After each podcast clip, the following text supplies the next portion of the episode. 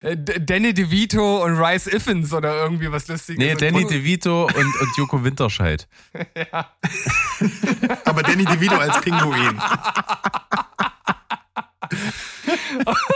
das würde ich nehmen. Würde ich nehmen, ist in Ordnung. Ach, scheiße. Hallo, hier ist Berg. Und hier ist Steven. Herzlich willkommen zu Steven Spoilberg.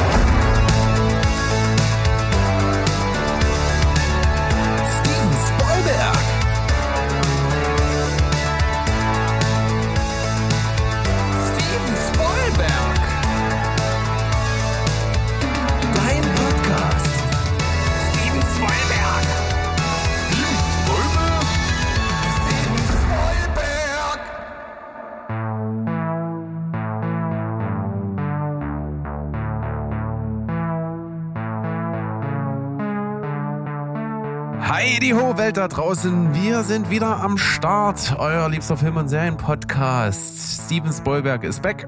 Und mit im Gepäck haben wir Mr. Hot Habanero himself, Mr. Stevinator. Das bin ich. Woohoo! Folge 2 in der Beta-Version. Wir sind am Testen, wie unser neues Konzept funktioniert. Und mit dabei ist auch der Sandro. Spoilberg's back. Alright. Hallo, liebe Leute. Ja, äh, fett. Äh, wir, nehmen jetzt hier auf mit quasi einer halben Stunde Verspätung, weil wir einfach gedacht haben, heute ist Mo nicht da, da können wir wieder unpünktlich sein. Weil wir es können. Liebe Grüße an den Kollegen. äh, und ja, wir werden das hier zu dritt heute schaukeln, haben so ein bisschen ein paar Sachen. Mo ist ein bisschen beschäftigt, ist aber bestimmt nächste Woche wieder für euch da. Wollen wir eine Schweigesekunde für Mo einlegen? Eins, zwei, drei, jetzt. Okay. Ah, super. Dann. Danke. Für besten Dank dafür. Äh, wir haben so ein paar Sachen. Wir fangen ja eigentlich auch immer ein bisschen locker an und so. Und ich habe letzte Woche vergessen, euch was mitzuteilen, ähm, was vor allen Dingen ähm, nochmal Richtung Steven geht, weil wir darüber auch schon gesprochen haben. Also ich kann jetzt wirklich letztendlich im eigenen Feldversuch durchaus sagen, ich bin absolut Team E-Book. Also physische Bücher gehen mir wirklich auf den Nerv. Warum? Erkläre dich ist mir einfach alles da dran ist mir zu umständlich und ich habe jetzt halt auch festgestellt, ich hatte jetzt ein paar Bücher halt physisch und ich brauche dafür ein Vielfaches länger als für ein E-Book. Weil das dann irgendwo rumliegt, ich das nicht durch die Gegend schleppen will und auch so der Vorgang ähm, des Lesens ist irgendwie mir zu anstrengend. Immer wenn du Seite umblätterst oder von der linken Seite des Buches zur rechten gehst, dann musst du deine Sitz- oder Liegeposition irgendwie ändern und das, das nervt mich alles. Das, das klingt alles so fürcht, fürchterlich mimimi. Der Poolboy muss den Schatten auch, anders legen, anders ja. setzen, genau. Das ist furchtbar. Dann, ja. dann, dann liest doch einfach nicht Krieg und Frieden, so einen dicken Schinken, den du auch in der Hand halten kannst. Dann nimm doch irgendwie, weiß ich nicht, äh, Nee, ich hatte wirklich, ähm, ich habe jetzt zwei physische gerade zuletzt gelesen. Das eine war ähm, das letzte vom von Kollegen Richard David Brecht, das ist unser Podcast-Kollege ja. Ähm, das, das Buch habe ich gelesen, das ist wirklich ein fetter Wälzer. Das war das eine das, und das, das andere das war, aber nur. Das war jetzt doppeldeutig zu seinem neuen Buch passend. Wälzer. Äh, möglich. Stimmt. Ja, und das andere war aber nur ein ganz kleines, das war Herr Lehmann äh, von Sven Regner. Ja. Äh, hab danach auch mir den Film nochmal angeschaut ist auf jeden Fall ähm, durchaus äh, amüsant und auch schön ähm, so lebensnah irgendwie geschrieben, finde ich schön. Ähm, und das hat sehr lange gedauert, alles irgendwie. Das äh, gefühlt anstrengend. Hm. Also ich äh, bin nach wie vor äh, klar, also nicht klar, ähm, aber ich bin eher Team physische Buchausgabe, wobei äh, es da für mich Unterschiede gibt. Also zum Beispiel, wenn ich einen Roman äh, lese, dann äh, sind E-Books, finde ich, kein Problem. Aber ich lese ja kaum Romane, vor allem halt äh, irgendwelche Sachbücher oder äh, irgendwelche äh, Bücher, die sich mit Wissenschaft oder mit äh, irgendwelchen anderen Dingen beschäftigen. Und da finde ich es immer gut, wenn man schnell irgendwo reinblättern kann. Wenn man nochmal was nachlesen will und man kann halt auch äh, äh schöner äh, markieren und reinschreiben und das alles so schön haptisch machen das bietet sich dort auf jeden Fall mehr an als bei einem E-Book. Ich weiß, da kann man auch markieren und so und dann kann man sich das auch irgendwie alles sortieren, aber ähm, ja. da, da, da bin ich eher ähm, oldschool. Das wäre jetzt mein Einwand, finde ich tausendmal äh, organisierter Ich kann bei allen Büchern, die ich auf dem E-Book ge gelesen habe, rufe ich mir das Buch auf, dann rufe ich meine Notizen auf, die ganzen markierten Stellen und hier habe ich alle zusammen und kann die alle hintereinander abarbeiten. Wenn ich da jetzt ein Buch aufschlagen müsste, gucken, wo ich überall drin rumgekritzelt hat, würde ich wahnsinnig werden. Also äh, mit dem Argument äh, trägst du mich tatsächlich nicht. Äh, Berg, was, was soll ich dazu noch sagen? Wahrscheinlich haben wir da einfach etwas andere Ansätze, wobei, äh, soweit ich weiß, äh, was das Behalten der Inhalte ähm, anbelangt, dass da die Wissenschaft doch eher bei der physischen Buchausgabe ist. Das hat, macht anscheinend einen Unterschied.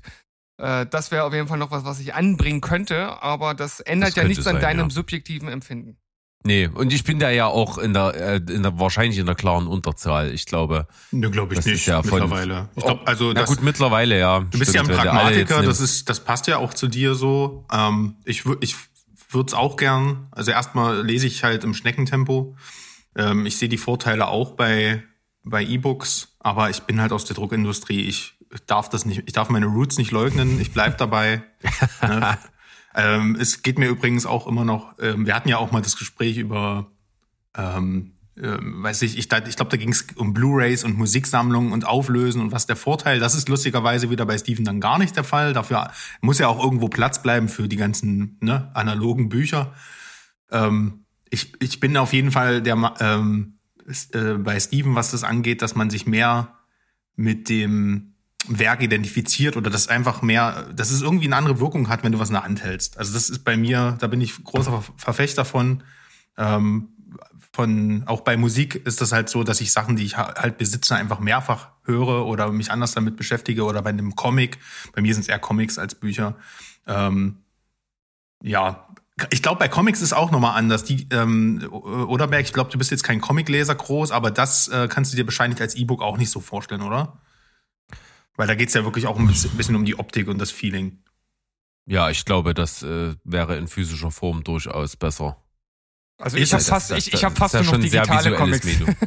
Jetzt, wir sind ein, ein, ein, ein Triangle auf Widerspruch, deswegen. Also ihr könnt, ja. ihr könnt euch nichts da draußen mitnehmen, jeder macht's komplett anders. Aber ist doch ja, schön. Ja, aber so nee, hat, so, so hat alles seine Vor- und Nachteile, ne? Also das und, und, und jeder geht auch irgendwie ein bisschen anders dran und fühlt's ein bisschen anders und das ist ja auch völlig in Ordnung. Ja, ähm, eben. Und, und ich, ich finde halt, der, wirklich riesige Vorteil von E-Books ist halt einfach, dass du tausend Bücher auf ein E-Book halt speichern kannst. Und nimmt halt es gibt Platz eigentlich, also, wie gesagt, von der Pragmatik her gibt's nur Vorteile. Ich habe aber, ab, äh, das wollte ich äh, noch sagen, ähm, ich habe auch angefangen, ein paar meiner ähm, DVDs und so zu verkaufen. Ähm, und zwar, um, um für mich zu rechtfertigen, dass ich Disney Plus besitze, habe ich jetzt alle Star Wars und äh, Marvel Sachen verkauft, damit ich einfach auf dieses Portal gehen muss, weil das sind ja äh, ähm, Sachen, die ich öfter mal rewatche.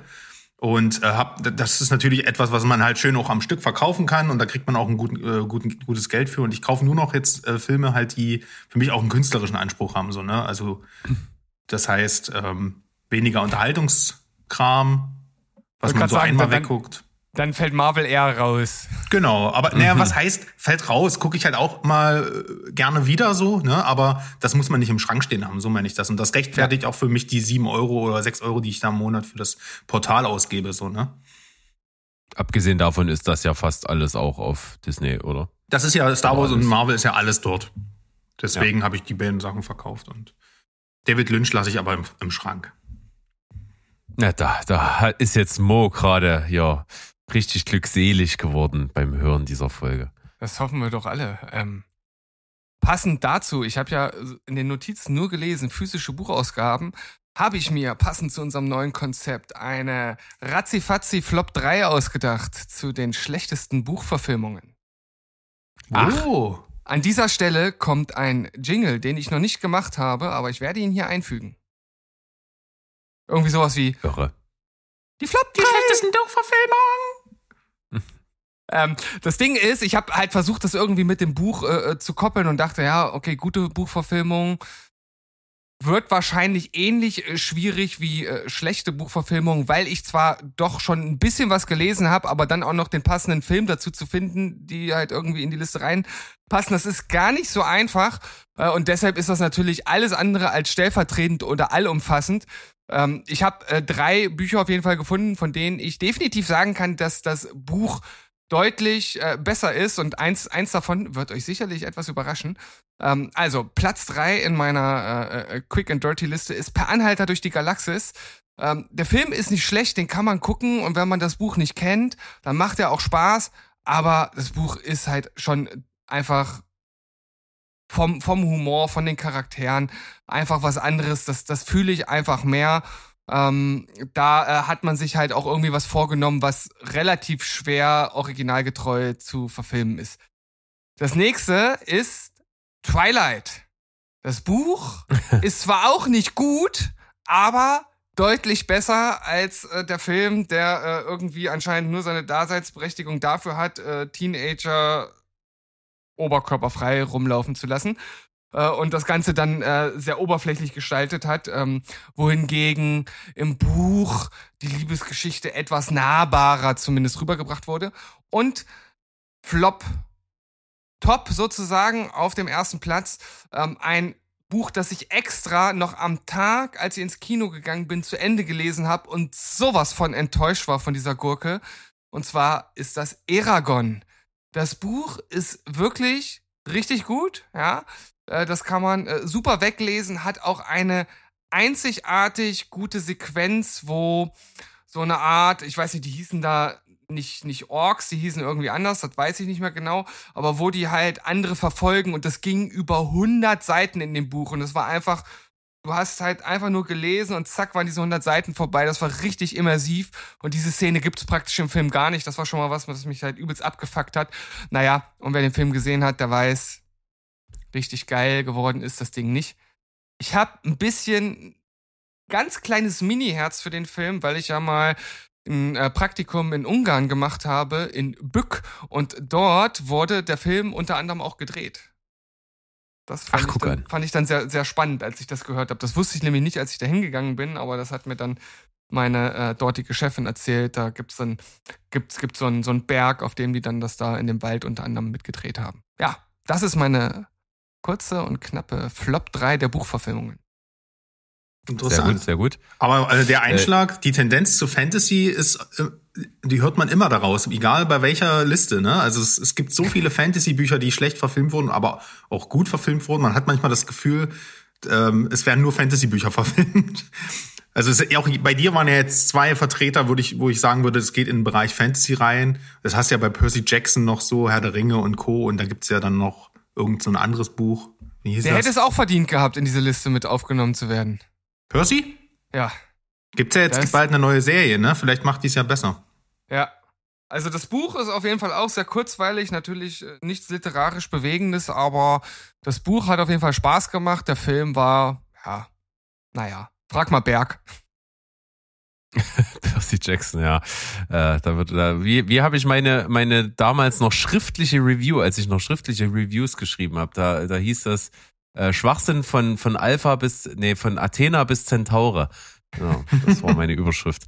Es ist grausam. Lass uns da nicht drüber reden. Es gibt ja auf jeden Fall noch eine andere, sehr, sehr große Filmreihe, die auf einer Buchreihe basiert. Wahnsinnig erfolgreich, bis heute quasi irgendwie so fast unerreicht ist natürlich die Harry Potter-Reihe.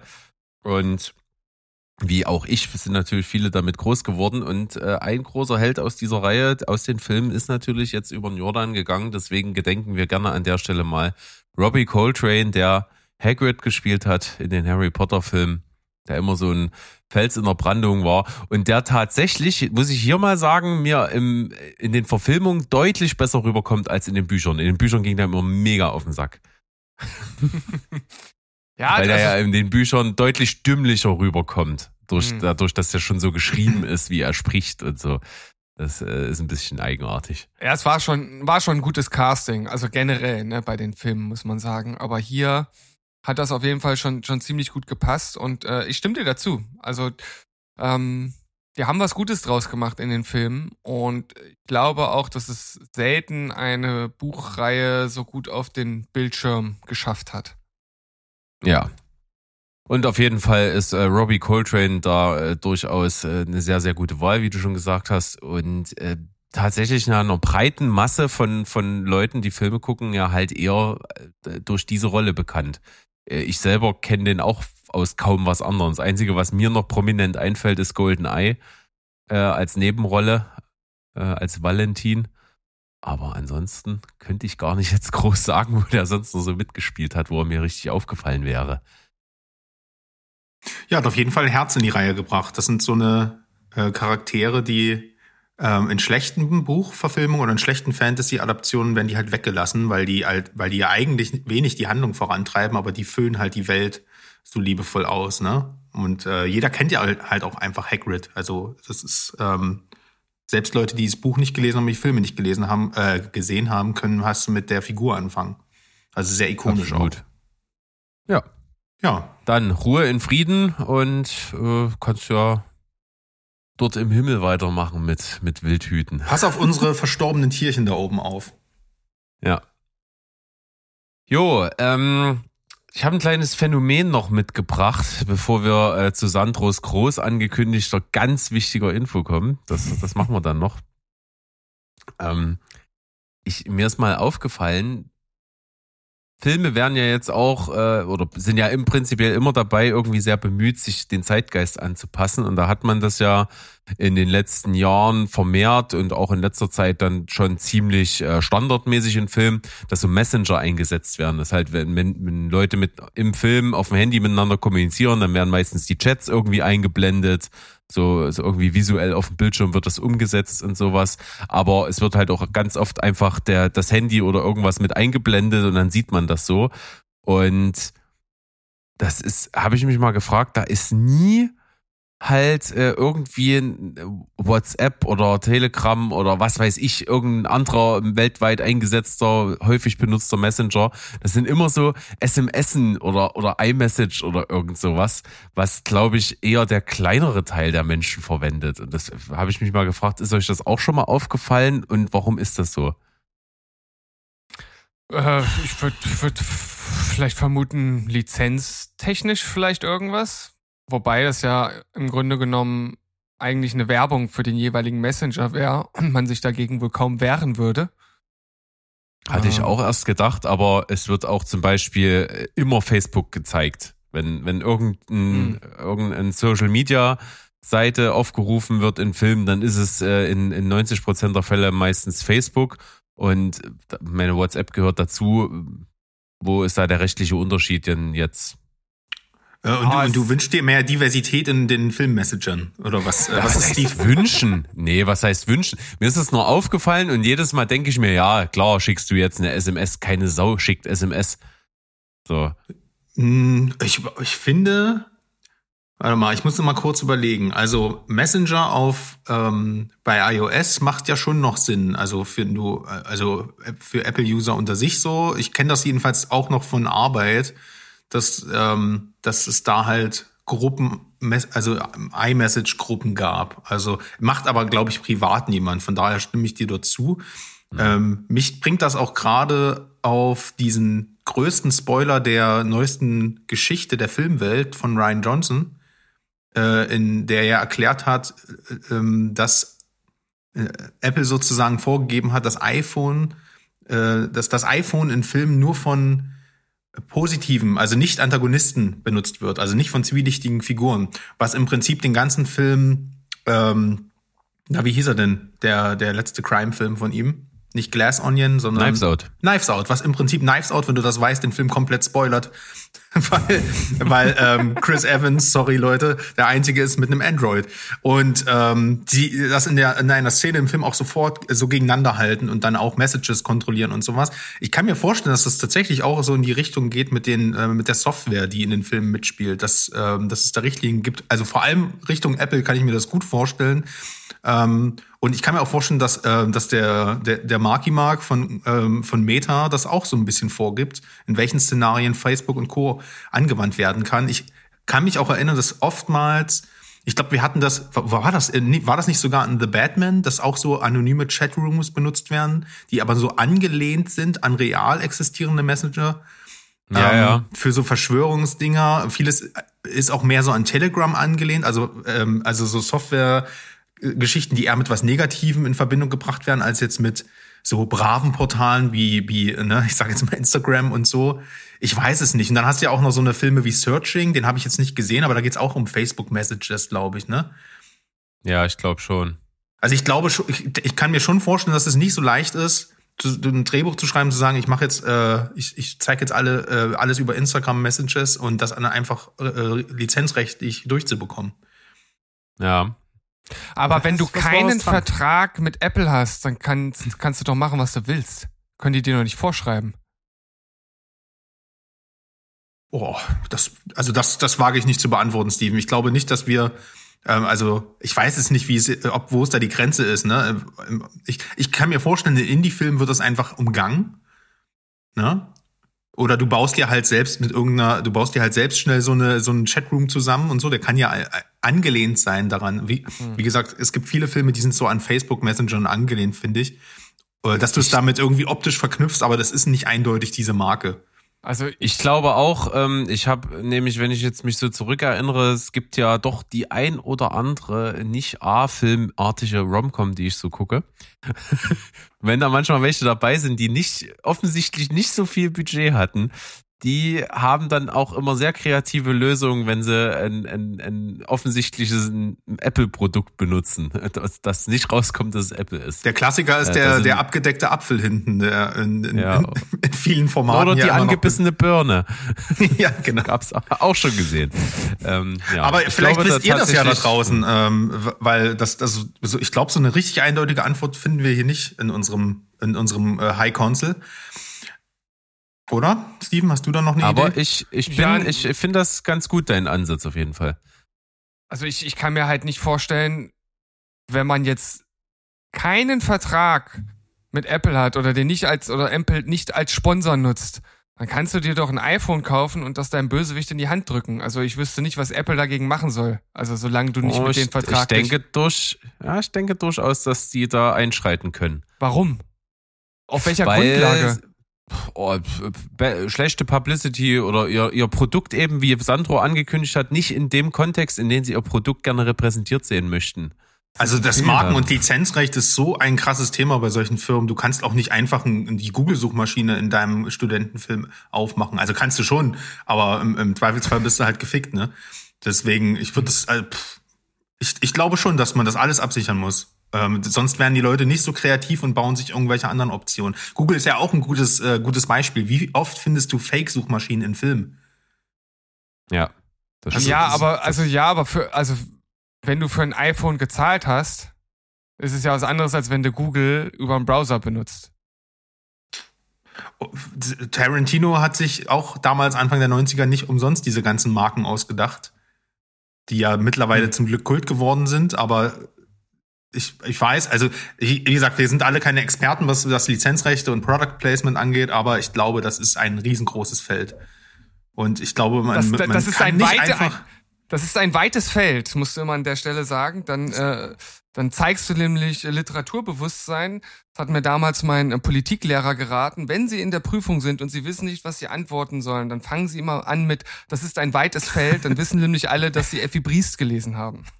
Ach, ist das schön. Die Effi. Das, Aber das sind die richtig praxisnahen Tricks, die man anwenden kann, die, die, die absoluten Lifehacks, die dich weiterbringen. Sag ich dir, ey. Das ist was. Am besten Aber ihr Fall merkt, man ich habe von Marken überhaupt gar keine Ahnung. Ich glaube, ihr beiden Steven. habt da so, ich glaube, ihr beiden habt da sogar noch mehr Plan, weil ihr merkt ja, ich, ich gehe da jetzt gerade sehr blauäugig dran. Ich würde jetzt einfach einen Film machen, würde das iPhone in die Kamera halten und dann sitze ich zwei Tage später im Knast. So sieht das aus. Ich würde einfach ein episches Science-Fiction-Epos drehen, wo es gar nicht mehr diese ganzen Sachen auf der Erde gibt, diese ganzen Marken. Und dann bin ich raus aus dem Schneider. Absolut.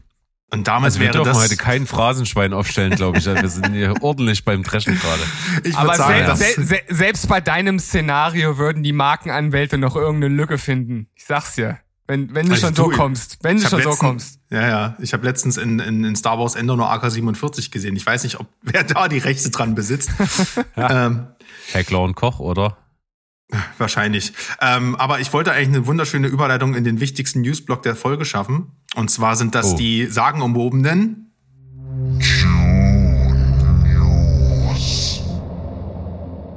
Boah, wo hast du denn den krassen Jingle jetzt hergeholt, Digga? Ja, Tja, Digga, den habe ich einfach voll ins Mic improvisiert, wie ich das immer so mache. Äh, nee, den hat äh, Dr. DJ Steven mir zusammengebastelt, nachdem ich, äh, nachdem wir letzte, in, letztens in Folge 1 beschlossen haben, dass das jetzt ein festes Format wird, jedenfalls, wenn ich dabei bin, äh, Dune News zu droppen. Und ich, ich, ich, ich möchte bitte ab jetzt DJ Habanero genannt werden. DJ Habanero auf, an den Turntables. Und äh, es gibt wieder wichtige Infos. Also es gibt wirklich wieder wichtige Infos. Und zwar, ähm, haltet euch fest, also äh, es, es flattert ja schon eine Weile durch den Äther, dass es eine ähm, Prequel-Serie geben wird zu Dune mit dem klangvollen Namen Berg nur für dich, The Sisterhood. Und Dune The Sisterhood ist eine Prequel-Serie, die äh, jetzt wirklich in Produktion geht. Die wird nächstes Jahr, ähm, nee, auch Quatsch, die, die wird dieses Jahr schon parallel zu dem zweiten Teil äh, in Budapest gedreht. Ähm, also beginnt im November, beginnen die Dreharbeiten.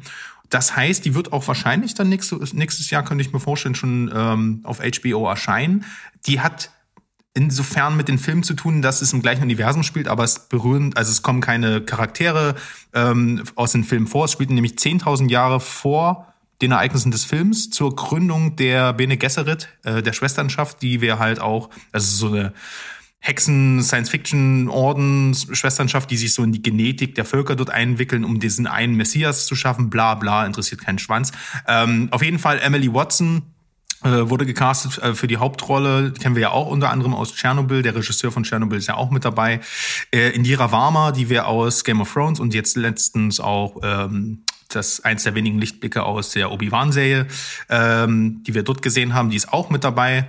Und ansonsten finde ich das Szenario sehr spannend, weil es spielt halt, wie gesagt, in einer Zeit, wo es äh, lange vor dem Film, wo es diesen sogenannten, also nah am Butlers Jihad, also den Krieg gegen die Maschinen. Und das ist ja auch der Grund, wo, warum es in Dune warum da Leute mit Schwertern gegeneinander kämpfen und es keine künstlichen Intelligenzen gibt. Und ich hoffe, dass wir da, ja, ich, ich höre schon auf. Das, äh, diese Serie ist gerade in Produktion, ich freue mich sehr drauf. Ja, da sind, wir alle schon, da sind wir alle schon richtig gespannt drauf. Wir können es ja. kaum noch erwarten, Berg. Ja, ich, ich möchte sogar nicht, also ich heiß wie Frittenfett war gestern, heiß wie eine Habanero, möchte ich meinen. Mhm. ja, ja. Schön haben wir das abgearbeitet. Eine Dune News war dabei. Ich habe eine News dabei, die habe ich eigentlich hauptsächlich für Mo mitgebracht. Der oh. ist jetzt ah. nun nicht da, aber äh, er hört uns zu. Also äh, hier Mo für dich. Ähm, es gibt ja verschiedenste Merkmale im Gesicht eines Menschen, die man so äh, tatsächlich auch wissenschaftlich irgendwie messen kann mit gewissen Proportionen zueinander. Da gibt es verschiedene Punkte im Gesicht und so weiter und so fort. Und wenn man das mit Schönheitsidealen weltweit, sage ich mal, irgendwie im Durchschnitt vergleicht, kommt man irgendwie auf so ideale Proportionen, die so ein Gesicht haben muss, um wunderschön zu sein. Und äh, Danke, ein Berg. Danke. solcher, das hättest du mir auch anders sagen können, aber ich finde das okay. Ja, ich, ich, ich hole gerne so ein bisschen weit hm. aus, weißt du.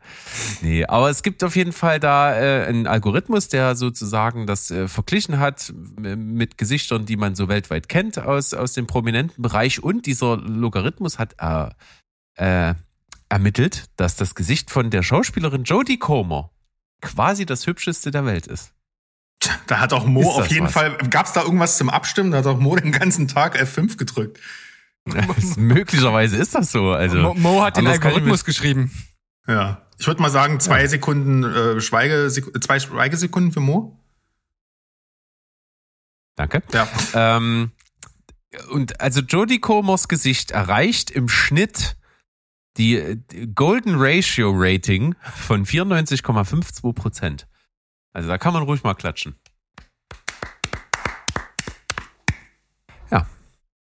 Zum Beispiel ist ihre ähm, Nasenbasis äh, zur, zur Lippebreite im Verhältnis 98,7 Prozent perfekt. Ist das nicht was? Das, das ist Wolltet ihr schon immer wissen und jetzt wisst ihr es.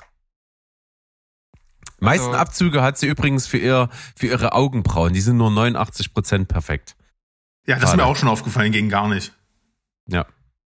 Dicht gefolgt von ihrer, von ihrer Stirn. Mit 89,5. Stirn. Stirn. Ja, ich finde das auch. Ja. Ich meine, die, alles andere zählt eigentlich auch nicht. Ja, ich wollte gerade sagen, ja, also ne, äh, sollte ich jemals wieder äh, auf Frauensuche gehen, dann werde ich jetzt nur noch auf das Golden Ratio Rating gucken und nicht mehr darauf, ob mir die Frau einfach gefällt. Nee, gar nicht. Witzig wäre ja, äh, äh, ich weiß nicht, ich habe ich hab den Artikel quasi nur, wie man das so macht, sehr, sehr unaufmerksam gelesen und so. Ich weiß nicht, gibt's da, ob es irgendwo eine Bestenliste gibt, wo man dann sieht, wer auf zum Beispiel auf Platz zwei oder drei war und so.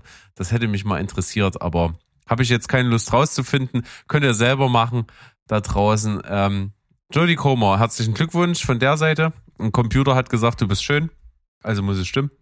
Aber weißt du was, was wir jetzt brauchen? Wir brauchen eine App, mit der wir unsere Gesichter scannen können, um dann auch so ein äh, Ranking zu bekommen. Und dann können wir nämlich den, den schönsten in Steven Spielberg küren. Ja, äh, das wäre doch was. Also ich denke mal, wenn das jetzt so erfolgreich war hier, dann wird man ja bald das vielleicht kommerzialisieren und dann äh, gibt es tatsächlich die Möglichkeit, dass wir das vielleicht mal noch nachholen können. Dann äh, machen wir dazu eine Spezialfolge, die drei Stunden geht. Oh ja. Also ich bin, ich mach kurz die Genius und dann bin ich raus aus der Folge. Gut, dann äh, verbleiben wir einfach so und kommen noch zu einer kleinen Trailer-Ankündigung. Äh, da ist Sandro natürlich heavily in heavily in love, wollte ich mm, gerne sagen. Das, das sagst du jetzt so, aber vielleicht mit der Reihe auch. bist du heavily heavily in love, ah, aber, okay. aber der Tra Trailer von Creed 3 dir was verspricht, was er halten möchte, das weiß ich nicht.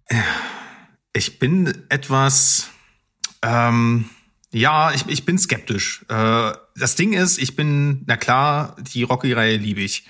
Ähm, ich mag sogar Teil 5. So, und das möchte was heißen. Und jetzt, ja, Creed, Creed selber war ja für mich so ein richtiger, so ein richtiges Überraschungs-Sequel. Ähm, ähm, war eigentlich Rocky Balboa schon, aber Creed hat mir, hat sich wirklich in mein Herz gebrannt. Was für ein toller Film, auch ein toller Rocky-Film, muss man sagen. Den habe ich auch öfter geguckt. Ich fand den zweiten Teil auch super. Also super nicht in dem Sinne, dass er so gut war wie der erste. Eigentlich hätte der erste mir so dramaturgisch gereicht. Uh, und der zweite hat dann natürlich wieder sehr viel auf Nostalgie gesetzt, hat dann Dolph Lundgren zurückgeholt und ja, es war etwas konstruiert, aber der hatte immer noch das Herz am rechten Fleck. Der hatte Sylvester Stallone immer, ist immer toll in der Rolle und Michael B. Jordan, oh, es ist einfach seine Traumrolle. Und er und Tessa Thompson zusammen, also da schmelzt sich einfach dahin.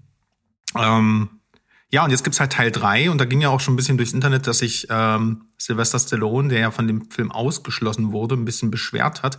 Das jetzt aber mal einfach außen vor, da will ich, das will ich gar nicht so mit einfließen lassen in meine Bedenken. Das ist jetzt ein, das Regiedebüt von Michael B. Jordan. Er kennt die Figur, ich kann mir jetzt schon vorstellen, dass er das gut umsetzt. Aber die Frage ist trotzdem, die im Raum steht, braucht man es? Ähm, Creed hat, war halt immer, ist halt mit der Rocky Legacy so verknüpft. Ähm, jetzt ist halt die Frage, also klar glaube ich schon, dass der auf eigenen Beinen stehen kann, dass der Film gut ist, aber trotzdem ist die Frage halt, ohne Rocky funktioniert das noch? Wollen wir das dann überhaupt? Weil Creed ist ja trotzdem noch eine Rocky-Figur. Es ist eigentlich eine Art fast schon Spin-off und gleichzeitig Fortsetzung.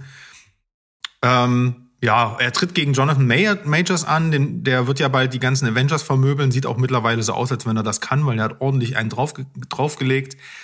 Durchaus. Äh, auch ein geiler Typ. Also es kann cool sein, aber es kann halt auch einfach total überflüssig sein und Cash Cow melkend. Wir werden es sehen. Der kommt nächstes Jahr, glaube ich, im März. Tja. Der Kapitalismus im Film und in der Gesellschaft allgemein ist ja kaum wegzudenken. Wir reden ja seit eigentlich schon gefühlt irgendwie immer davon, dass äh, ob jetzt eine Fortsetzung unbedingt notwendig ist. Klar gibt's geile Fortsetzungen, haben wir auch schon viel drüber geredet, aber Frage ist halt immer, braucht man's? Muss es unbedingt sein. Man kommt irgendwie immer ja. wieder zu dem Ding, dass man sich sagt, ja, kann denn nicht mal jemand einen geilen Film machen und dann sagen, blankt. Ja, das ja, Ding ist ja, reicht. Creed ist ja eigentlich okay. jetzt, Creed 3 ist ja eigentlich genau das, was wir uns gewünscht haben. Mach doch mal was Eigenständiges ohne Rocky. Und das, das Ding ist gleichzeitig kritisiere ich aber, warum machst du einen Film ohne Rocky, der im Rocky-Franchise spielt? Also ich, also die hätten jetzt auch wieder Rocky hereinholen können, da hätte ich mich genau über das Gegenteil beschwert. Ähm, die Frage ist am Ende einfach, egal, ähm, aus welcher Richtung, ob es denn der Film wert ist, dass er überhaupt, dass es überhaupt einen dritten Teil gibt oder ob die Story nicht schon längst hätte abgeschlossen sein können. Wir werden sehen. Ich gucke ja. auf jeden Fall trotzdem. Gut. Dann machen wir das. Und würde sagen, wenn keiner mehr von euch was hat, sind wir durch diesen Teil so ein bisschen durch und können dann wieder mal dazu kommen, dass wir hier feststellen, was, was haben wir denn in sieben Tagen alles weggeguckt? Oder? Ja, ist, Bei dir ist es Standard, ne? Schlechtes Wetter draußen. Ja. Sogar Steven hat ein bisschen was mitgebracht. Da sind wir sehr gespannt. Hält sich in Grenzen im Gegensatz zu euch, aber. Ja, aber du hast natürlich, äh, du kannst gerne den Anfang machen, denn du hast eine Rentzone. Das ist die Rentzone.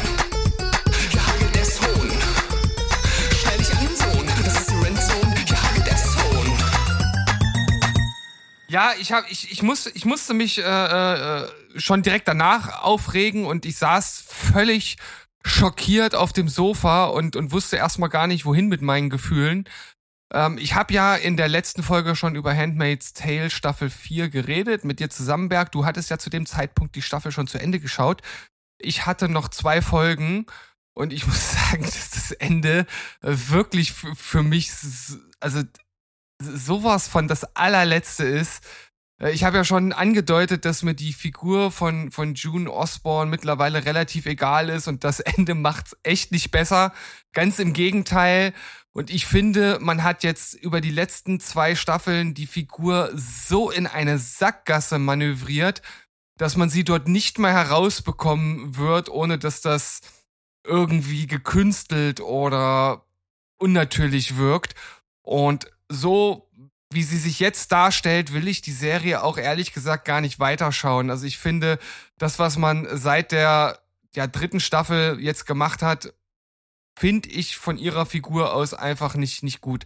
Ich finde den Rest an sich irgendwie immer noch toll. Es ist halt immer noch ein geiles äh, Setting, generell eine coole Geschichte. Aber äh, es geht ja nun mal hauptsächlich um sie. Und äh, damit habe ich jetzt halt einfach ein Problem. Und ich finde, Ende. Weiß ich nicht. Wir du, bleiben mal dabei, was wir letzte Woche gesagt haben. Ich, ich mache den Vorkoster. Ich werde dann ja, einfach mal weiter also, gucken, wenn es weitergeht. Und dann mal gucken. Es würde mich interessieren, wie, wie du das dann einschätzt, wie es weitergeht. Ich werde auf jeden Fall nicht direkt äh, starten, wenn ich dazu die Möglichkeit habe, sondern ich warte hier tatsächlich ab, nutze dich aus und gucke mal, gucke mal, was du da so berichtest, weil ich bin jetzt schon, also ich, ich, bin, ich bin richtig enttäuscht, muss ich sagen. Ja.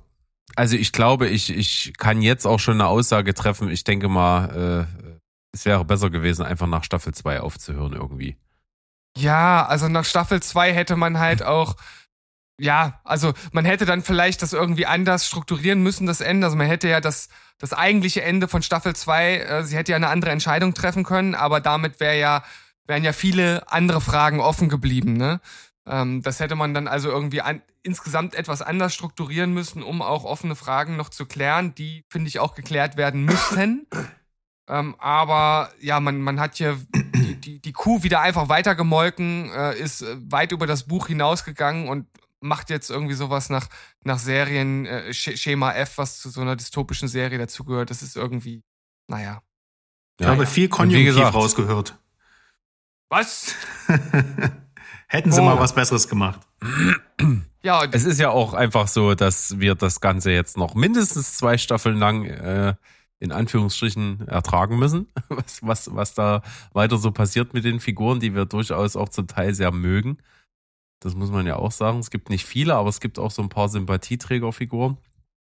Und da müssen wir mal einfach schauen, wie es mit denen weitergeht, denn äh, Staffel 6 ist bestätigt, Staffel 5 läuft jetzt aktuell in den USA. Und mal meinst, gucken, meinst du so Sympathieträger wie Tante Lydia? Ja, natürlich. okay. Hassenswert as fuck.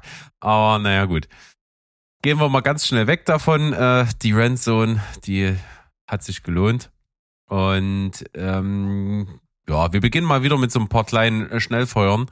Denn äh, einen Film habe ich gesehen, der ziemlich vergessenswert ist. Äh, der nennt sich Mein Sohn, also aus dem letzten Jahr. Deutsche Produktion mit Anke Engelke und äh, Jonas Dassler. Oh, Respekt, äh, beides, Respekt.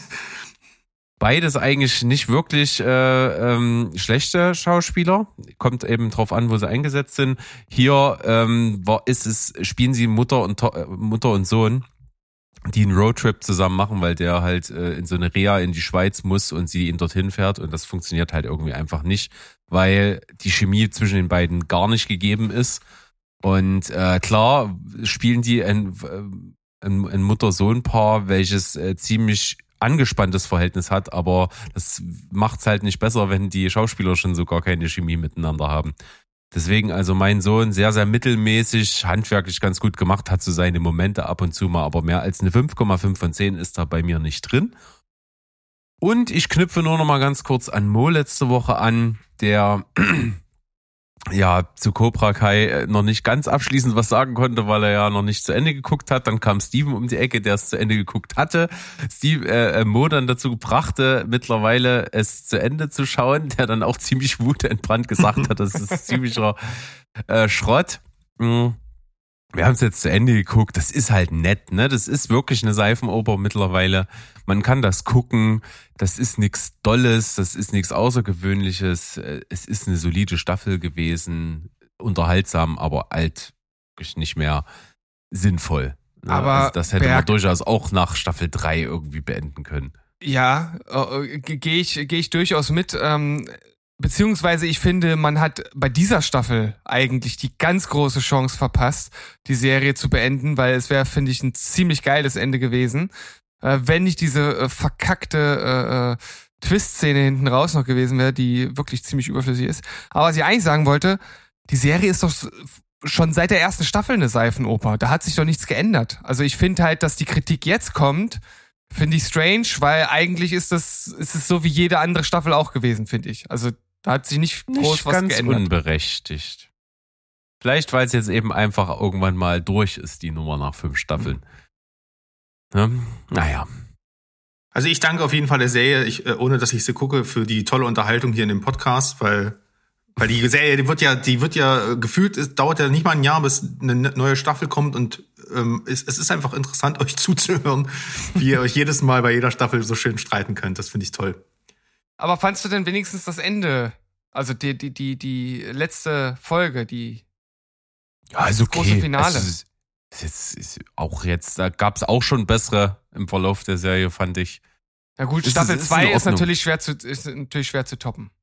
Das Ende. Also ist, ist in Ordnung. Ja, wie gesagt, ich, ich, ich kann da nicht viel Negatives zu sagen, außer dass es eben wirklich nur reine stumpfe Unterhaltung ist äh, und da nichts groß was Besonderes mehr dran ist, aber es ist halt unterhaltsam von vorne bis hinten. Also es tut äh, gar nicht weh und im Gegenteil, es, es vertreibt schön die Zeit und man, man guckt das halt so weg. Na, damit kann ich leben, Berg. Ja, Steven, beruhige dich. Berg guckt weiter. oh, mein Kopf ist ja, schon so rot wie eine Habanero. Oje, oje. Ich, ich äh, mach mal schnell weiter ähm, und hau auch noch mal eine Gurke hier in den Ring. Äh, also jedenfalls eine Gurke für mich. Viele werden das anders sehen. Äh, ich hatte jetzt mal Tierwesen, äh, fantastische Tierwesen 3 nachgeholt. Völlig out of context. Also ich habe mir jetzt auch die anderen äh, Teile davor nicht nochmal reingezogen, habe sie aber gesehen. Einige sogar mehrmals, weiß ich gar nicht mehr. Der Zauber ist für mich da komplett weg. Ähm, das ist alles nur noch grau. Alles wirkt irgendwie künstlich. Es ist keine ähm, es ist, ich meine, klar, Harry Potter äh, wurde hinten raus auch immer düsterer, aber es wirkte irgendwie lebendiger, die Welt. Jetzt ist irgendwie, nicht mal Hogwarts hat jetzt noch irgendwie Zauber in diesem Film. Das wirkt alles, weiß ich nicht. Ich finde, es irgendwie hat seinen ganzen Charme verloren. Handwerklich ist der Film sehr, sehr künstlich, gefällt mir gar nicht. Also du hast in keiner, also in wenig Szenen das Gefühl, dass die Leute wirklich irgendwo in der Welt, äh, in der echten Welt äh, sich befinden. Unser Kumpel Matze, der jetzt hier eingesprungen ist für, für Johnny Depp, der kann's Ruder auch nicht rumreißen. Der ist natürlich super charismatisch da, aber ich finde, der macht halt auch nur Bösewicht-Parolen vom, vom Reißbrett. Hat mir irgendwie gar nicht gefallen. Das einzig Schöne war die, war die Szene mit den tanzenden Krabben oder was das war. Das hatte, das hatte ein bisschen Charme. Aber ansonsten habe ich auch null Fallhöhe gefühlt und diese ganze Story mit diesem, was war das kleine, dieses kleine, naja, Rehkitz da. Das, also wie Banane war das denn? Fand ich doof, 5,5. Und ja, Steven, ich habe deiner ähm, Empfehlung gefolgt, They Want Me Dead. Äh, ich bin jetzt auch nicht mit großen Erwartungen ran, war aber trotzdem nur ein kleines bisschen enttäuscht. Ich kann dem nur sechs von zehn geben. Äh, Im Prinzip die gleichen Kritikpunkte, die die anderen auch hatten. Angelina Jolie wirkt total out of place. Ähm, das Feuer ist ganz, ganz äh, unfeurig. Also es wirkt halt auch einfach, das Setting und das Szenario wirkt halt auch nicht bedrohlich dadurch. Und in dem Fall ist die Künstlichkeit tatsächlich auch ein Kritikpunkt, die man halt anbringen kann, finde ich. Aber du hast recht, die, der Supporting Cast, äh, Aiden Gillen und Nicholas Holt vor allem, die fand ich super, weil die waren so schön, naja, die hatten eigentlich gar keinen richtigen Bock so auf den Job und haben den einfach runter, äh, runter ähm, und haben auch sich die ganze Zeit beschwert, was das für ein scheiß Ort hier ist. Und also die wirkten in Anführungsstrichen realistisch. Ähm, dass da wirklich irgendwie Druck und eine Anspannung herrscht bei denen und trotzdem so eine nicht over-the-top-Coolheit. Auf der anderen Seite, vielleicht hätte auch so eine 80s-Coolheit diesem Film, also so eine total übertriebene ähm, One-Liner-Show diesem Film gut getan, weil das Szenario ist halt wirklich total gaga teilweise. Also jedenfalls so, wie es hier in dem Film abgehandelt wird. Ja, sechs von zehn, wie gesagt, kann man mal gucken. Und äh, ich war noch ein bisschen schockiert, als dann der Abspann kam und ich gesehen habe, dass, äh, dass es der geschrieben und äh, directed von Tyler Sheridan war. Und also das ist nun wirklich eigentlich nicht sein Niveau. Ja, ich muss auch sagen, ähm, ich fand auch schon Wind River, den viele noch sehr feiern, den fand ich auch nicht so geil von ihm. Den fand ich sehr also atmosphärisch, ich, aber zum Beispiel, weißt du, genau das meine ich halt. Die Atmosphäre in, in, in uh, They Want Me Dead war gar nicht da. Der wirkte weder heiß noch irgendwie, also ne, da sollte ja auch so eine gewisse Dürre und, und so, eine, so, ein Not, so ein Katastrophenszenario, das ist das Wort, was ich sagen will, das hat er irgendwie gar nicht ausgestrahlt. Und in Wind River war es halt wenigstens noch, die waren halt wirklich in Alaska. Ich glaube, ja, man, mu man, muss so ein bisschen zur Verteidigung äh, von dem Feuer in They Want Me Dead sagen. Ich glaube, das Schwierigste, was man CGI-technisch machen kann, ist Feuer. Beziehungsweise ein Feuer im Wald, weil das ist ja, äh, und das hatten wir ja in einer unserer ersten Folgen mal herausgearbeitet, dass Wichtige, wenn du CGI machst, sind ja die äh, Schatten, die geworfen werden. Äh, und das ist natürlich einfach, glaube ich, nicht vernünftig zu machen. Oder also da möchte ich kurz einen Film gegenhalten. Ähm, ich bin voll bei dir. Äh, aber ja. ähm, Joseph Kosinski hat einen Film namens No Way Out gegen die Flammen gemacht. Falls ihr den gesehen habt, der ist mit, das geht, da geht's auch um Firefighter mit George Brolin, Miles Teller und Jennifer Connelly und so. Ähm, und der Film, der hat sich, der war so ein, so ein immersives Feuerszenario mit den Leuten, die, die da mittendrin in diesem Feuer äh, teilweise verenden. Das war so ein krasser Katastrophenfilm. Also absoluter Geheimtipp, wer den noch nicht gesehen hat. No Way Out gegen die Flammen. Ähm, und ich, der ist von 2017. Ich finde schon, das kann man vergleichen. Ich kann mir nicht vorstellen, dass der vom Budget her groß anders war. Okay, und da ist auch viel CGI-Feuer. Ja, aber auch teilweise echtes. Weiß ich nicht, wie sie es gemacht haben. Also auf jeden Fall, ich habe es nicht in Frage gestellt. Und okay. das, darum geht's ja am Ende. Es ist ja egal, wie es entstanden ist, aber manchmal fühlt es sich halt unecht an. Und in No Way Out war es halt grandios und äh, die Hitze hat sich richtig übertragen so auf dich. Und hier war es halt leider nicht so. Naja. Witzig, ich bin über den Film schon ein paar Mal drüber gescrollt und dachte mir dann, so viele namhafte Schauspieler und ich habe davon noch nie was gehört. Der ist Kann mega, wirklich. Sein. Der ist in Deutschland total baden gegangen, aber der ist halt, wie gesagt, von dem Typen, der auch jetzt Top Gun gemacht hat. Ein Film, ähm, Film mit Feuer, der baden gegangen ist. Geil. naja, aber ähm, kleiner, kleiner Empfehlung hier am Rande. Ja. Okay, und das, äh, das nehme ich mir jetzt mal mit. Sehr schön. Und, und auf der anderen Seite zur Verteidigung von Taylor Sheridan, er hat halt wirklich seine, seine Drehbuchschreiberkarriere mit den absoluten Oberknallern angefangen. Ne? Das ist halt mit Sicario in Hell or High Water ja. und so, sowas ist halt schon. Deswegen, man muss es halt die, bei ihm einfach die Latte so ansetzen und wenn ich also wenn es jetzt ein Tyler Sheridan Ranking geben würde, würde ich dem, den, dem Film nochmal einen Punkt Abzug geben, weil das habe ich vorher halt, wie gesagt, nicht gewusst. Und der kann schon mehr, denke ich. Also sollte mehr können. Naja, egal. Absolut. Naja, bei mir gibt's auf jeden Fall jetzt so einen kleinen Block. Ich hau mal so zwei Filme raus, die ich noch gesehen habe. Das eine ist jetzt äh, nach langer Zeit mal eine Empfehlung aus unserem Discord-Server, den ihr übrigens beitreten könnt. Müsst. Gerne auf der Homepage mal gucken, da findet ihr den Link und da könnt ihr mit uns so ein bisschen in Kontakt kommen und mit anderen coolen Leuten, unter anderem mit Martin und Luisa, die äh, Ewigkeiten dort schon bohrend äh, uns in den Ohren liegen, mal Brimstone zu gucken, Neo-Western der da mit ähm, Dakota Fanning um die Ecke kommt in, in der Hauptrolle und mit Guy Pierce in der Antagonisten-Bösewichten-Rolle. Und ich fand, der hatte viel, viel Gutes und ich mochte zum Beispiel auch den Aufbau. Ne? Das ist so ein Drama in, in hauptsächlich vier Akten ähm, spielt äh, rund um die Figur der Liz, die von Dakota Fanning gespielt wird. Die hat halt ähm, keine Zunge mehr, kann deswegen nicht sprechen, verständigt sich nur mit Zeichensprache.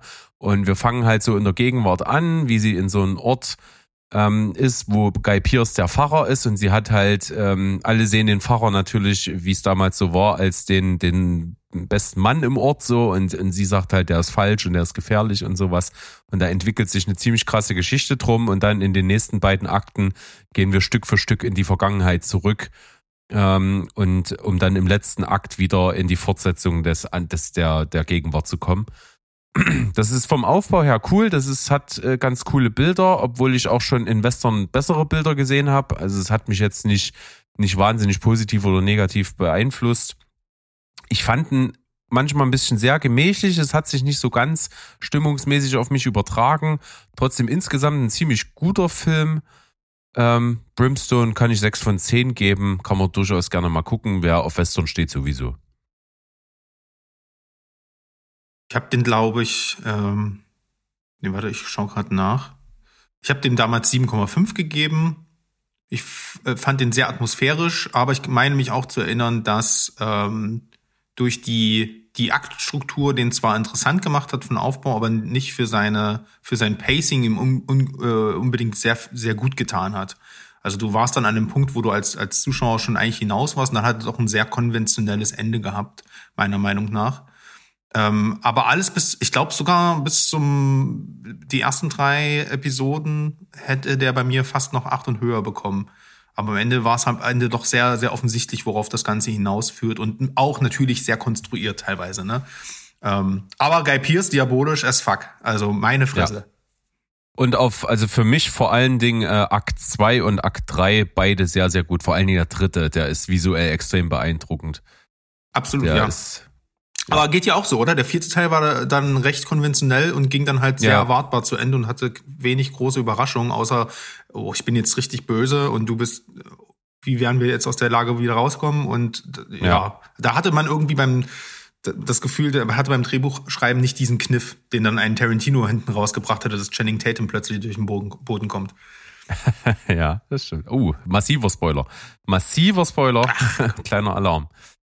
Ja, ich habe noch einen Film geguckt, von dem ich gar nichts erwartet habe. Überhaupt gar nichts. Und es war einfach nur das Ziel, komm, lass mal irgendeinen Blockbuster gucken, was möglichst groß ist.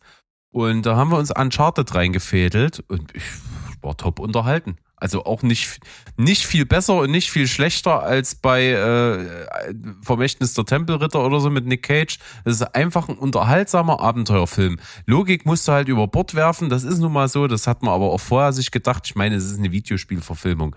Klar spielt das Setting in der realen Welt, aber trotzdem machst du halt irgendwie Sachen, um an die Spiele anzuknüpfen. Das ist auch zum Teil sehr, sehr gut gelungen. Also gerade die äh, cineastische Aufarbeitung von verschiedenen Action-Szenen und so weiter und so fort hat halt auch von der Ästhetik auch mit ans Spiel erinnert, ähm, hatte auch direkte Sequenzen aus, glaube ich, Teil 4, den ich nie gespielt habe.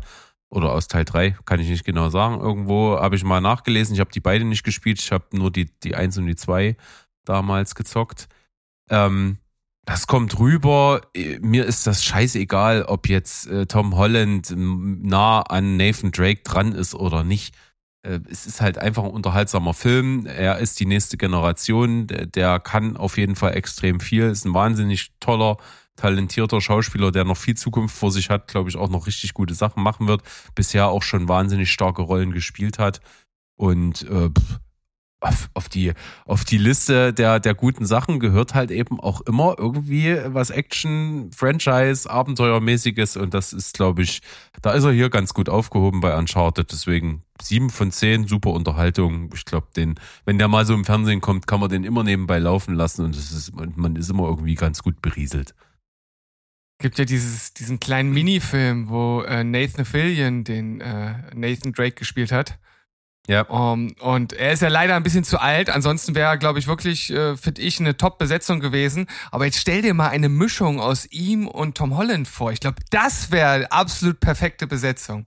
Praktisch direkt in der Mitte treffen vom Alter, vom Aussehen, von allem drum und dran. Ich glaube, das wäre eine geile Mische. Zack, oh, sind wir bei Berg. Geil. Ich, ich würde zusagen.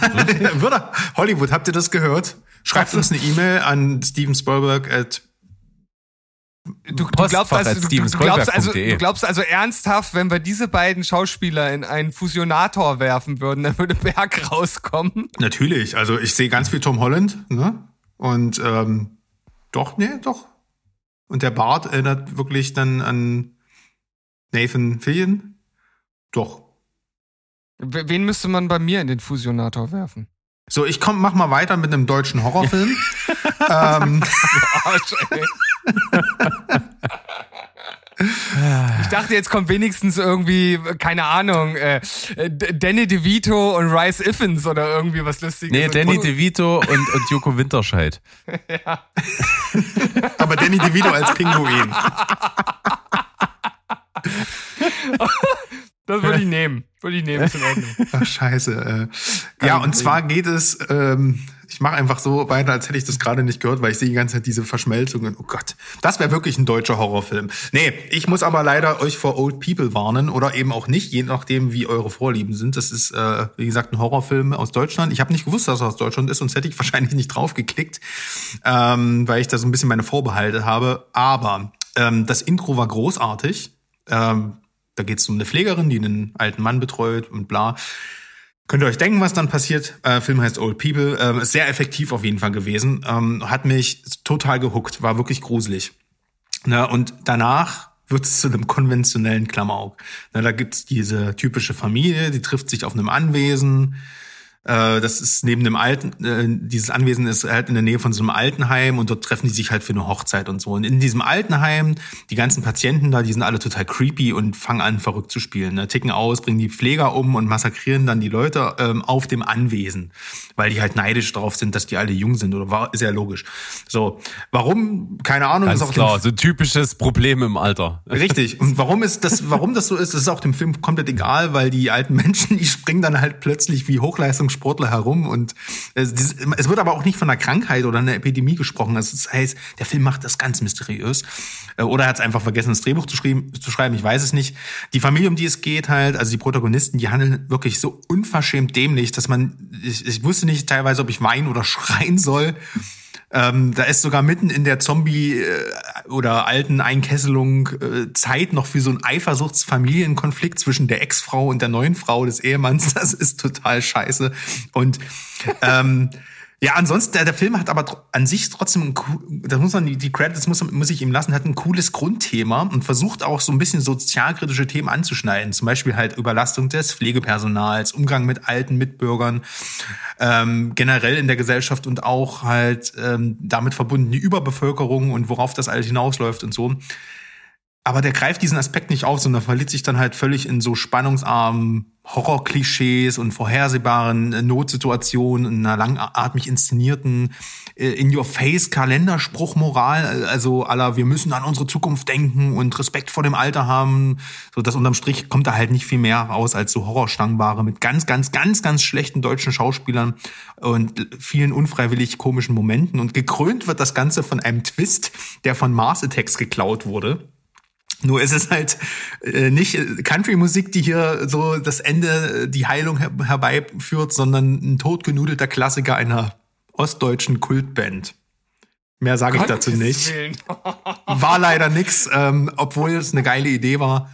Old People, fünf Punkte. Alter. Bis, zu, bis zu dem Ende hat's du mich noch gehuckt, weil das klang so scheiße, dass ich Bock hatte, den zu gucken. Und dann kommst du mit einem ostdeutschen Hit der zieht sich durch den ganzen Film. Äh, also wirklich, das ist das Main-Theme des Films. Also wirklich, ich musste wirklich übelst lachen. Alt wie ein Baum. Na, so, es ist nicht ganz, aber es geht in die richtige Richtung. Über hey, wir wollen die Eisbären musst du Und dann ist, ja, nee, also ich mache einfach schnell weiter mit was ganz anderem, andere Seite der Welt, ähm, japanischer Indie-Film. Ich bin jetzt bei Beyond the Infinite Two Minutes. Das ist ein 70-minütiger, low-budget, ich glaube sogar Studenten-Kurzfilm aus Japan. Und äh, also in dem Film geht's im Prinzip um der, äh, Besitz, den Besitzer eines Cafés, der über dem, der macht dann abends das Café zu und über dem Café gleich oben drüber, äh, nächstes Stockwerk ist seine Wohnung. Setzt sich in, in seine sehr kleine japanische Wohnung, will ein bisschen Gitarre dudeln und guckt in seinen Bildschirm rein und da sieht er sich selbst im Café drin stehen, aber in zwei Minuten in der Zukunft. Und dann reden die miteinander. Und das geht dann zwei Minuten, die Sequenz. Und dann sagt er irgendwann, ja, jetzt geh einfach runter ins Café und dann wiederholt sich das Ganze. Geht er runter ins Café, alles One-Shot, kein einziger äh, Schnitt. Dann ist er wieder unten und äh, redet und führt das gleiche Gespräch, aber aus der Sicht des Cafés. Und du denkst dir so, was ist denn das? Und das, diese Idee wird ins Absurdum, ins Absurde geführt, das könnt ihr euch nicht vorstellen. Also erstmal kommen dann ganz viele Freunde dazu, denen er davon erzählt. Dann rennen die alle die Wohnung hoch und runter. Und dann winken die sich immer wieder selber zu. Und dann kommt einer von seinen Freunden eben auf die Idee, doch ähm, das Ganze halt für äh, als so eine Art Zeitschleife zu schaffen, ne? Also diesen äh, sogar, sogenannten Droste-Effekt zu schaffen, wo man, äh, dann nehmen die halt den Bildschirm von oben mit runter und stellen sie dem unteren gegenüber und dann entsteht halt so eine Art, na, wie so ein Madroschka-Effekt in beide Richtungen. Und dann werden halt aus den zwei Minuten vier Minuten, dann nach den nächsten zwei Minuten werden sechs Minuten und so weiter. Und dann können die in die Zukunft und in die Vergangenheit schauen, mit sich selbst durch die Monitore kommunizieren und die, äh, und, und die Zukunft oder Vergangenheit beeinflussen. Dann kommen dann noch natürlich irgendwie Figuren dazu, die das Ganze ausnutzen wollen. Einer kommt auf die Idee, irgendwie einen Geldspielautomaten zu überfallen und bla. Also es wird total abstrus. Ähm, der Film ist mega kreativ, wie gesagt, das meiste, ich glaube, der Film ist ein One-Shot. Ich weiß es gerade nicht mehr, ob es da irgendwo mal einen Schnitt kreativ gab. Äh, mit den billigsten Mitteln in die Produktion, aber halt wirklich durch seine Craziness mega, mega unterhaltsam. Geht auch nur 70 Minuten, kann man einfach mal so wegschauen und echt Props. Das Ding hat wahrscheinlich nichts weiter gekostet und es ist einfach nur ähm, durch eine geile Idee mit wenig Mitteln ein richtig geiler Film entstanden. Klar, er krankt halt an allen Ecken der Logik. Das muss ich bei dem Szenario nicht erklären. Und das japanische Overacting, wir kennen es alle. Aber wer darüber hinwegsehen kann, sollte diesem Ding echt mal eine Chance geben. Macht richtig Fun. Klingt mega. Durchaus. Klingt wie so ein Must-See, einfach weil es so, so kreativ ist, ne? dass man einfach sagt, muss ich mir mal angucken. Du bist auf jeden Fall 70 Minuten komplett drin, weil also das zieht dich schon rein. Und es scheint tatsächlich ein uh, One-Take zu sein. Also es gibt keinen keinen Schnitt. Oder in, in, in eins gedreht. Dann ist es noch umso beeindruckender, wie das überhaupt machbar war. Also, wobei hier steht als One-Take, warte mal, was steht hier? Als One-Take inszeniert. Vielleicht gibt's versteckte Schnitte, äh, aber. Ähm, Geht eigentlich nicht ja. anders, aber ähm, nichtsdestotrotz selbst da kann sich Hollywood einiges abgucken. Ne? Hm. Geil. Beyond the Infinite Two Minutes. Nicht schlecht. So, Sandro, jetzt haben wir ein richtig krasses Hühnchen zu rupfen. Also normalerweise jetzt gar nicht so ich, kommen, ja? Also normalerweise bin ich wirklich sehr froh, wenn du mir sehr, sehr gute Sachen empfiehlst und du hast das auch getan. Aber hier an der Stelle, ja, du hast schon eine wutentbrannte Sprachnachricht von mir bekommen und von meiner Frau auch. Also da, da hat sich die Wut gebündelt wir haben eine Severance Staffel 1 zu Ende geguckt, ja. Und ich muss, wir müssen mal sagen, ja, toll, geile Idee, geil umgesetzt, geiler eigener Vibe. Aber Alter, ist das auf eine zweite Staffel ausgelegt. Es wird einfach komplett über die Lauflänge kommen, wie bei Lost und ähnlichen Sachen, immer mehr Fragen in deinen Kopf und es wird nicht eine einzige beantwortet es wird einfach nichts aufgelöst. Und was das Schlimmste ist, es, es kristallisiert sich ja so raus, dass es so, ich sag mal, so drei, vier Hauptfiguren in der Serie gibt. Und davon enden einfach mal in der Schlussszene drei davon mit einem Cliffhanger, wo jeder einzelne schon schlimm gewesen wäre. Und die parallel drei Cliffhanger, die so krass sind, dass du dir denkst, Alter, das ist doch nicht euer Ernst, mir nicht mal irgendwas anzubieten, was hier sich gerade abgeschlossen hat und dann auch noch mit drei solchen krassen Szenen zu enden. Also ich, ich hab's dir gesagt, mir ist das vollkommen egal, wem du ein musst, was du unternehmen musst, besorg mir das Skript von Staffel 2, ich will das jetzt wissen. Ja, das wäre ja dann wahrscheinlich Ben Stiller, der das Ding zu verantworten hat, aber äh, ja, aber trotzdem, was sagst du denn zur Serie an sich? Also du hast jetzt gesagt, das Thema findest du interessant. Es gibt ja doch ein paar coole Schauspieler und es gibt ja doch dann ein, äh, ein sehr, du hast schon gesagt, unverbrauchtes Szenario. An sich hat dir das getaugt, ja? Total. Ähm, ganz im Gegensatz zu, zu letzte Woche, wenn ich das als Beispiel nochmal heranziehe, da habe ich ja zum Beispiel zum Film Don't Worry Darling gesagt, ähm, es ist im Prinzip wie eine Film gewordene Black Mirror Folge, aber irgendwie reicht's nicht für einen ganzen Film und man hat das bei Black Mirror schon tausendmal besser gesehen, sowas in der Art. Und hier ist es so, es ist halt ein absolutes Black Mirror Szenario und es funktioniert halt total. Also es gibt halt äh, unendlich viel her, deswegen äh, ist es natürlich irgendwo logisch, dass es auf eine zweite Staffel schon per se ausgelegt ist, weil was hier alles in einer Staffel in neun Folgen aufgebaut wird, was alles irgendwie für sich schon geil zu Ende erzählbar ist, ist halt total krass. Um nochmal alle abzuholen, The Severance ist also auf jeden Fall eine Serie, die in einer ominösen Firma spielt. Lumen heißt die. Und äh, dort wurde es, äh, also es wurde entwickelt dass es möglich ist, das Gehirn sozusagen äh, die Erinnerung im menschlichen Gehirn zu teilen. Das heißt also, du gehst früh auf Arbeit, äh, steigst in den Fahrstuhl und das nächste, was in deinem Kopf ist, ist, dass du aus dem Fahrstuhl wieder rauskommst und es sind acht Stunden Arbeitstag vergangen. Du kannst dich aber an nichts davon erinnern, was auf Arbeit war und das ist für sich ist ja schon krass, aber das Umgekehrte ist noch viel krasser. Das Arbeits-Ich tritt halt aus dem Fahrstuhl früh, arbeitet, tritt in den Fahrstuhl ein und das nächste, was das Arbeits-Ich weiß, ist, dass es früh wieder aus dem Fahrstuhl kommt und wieder arbeitet.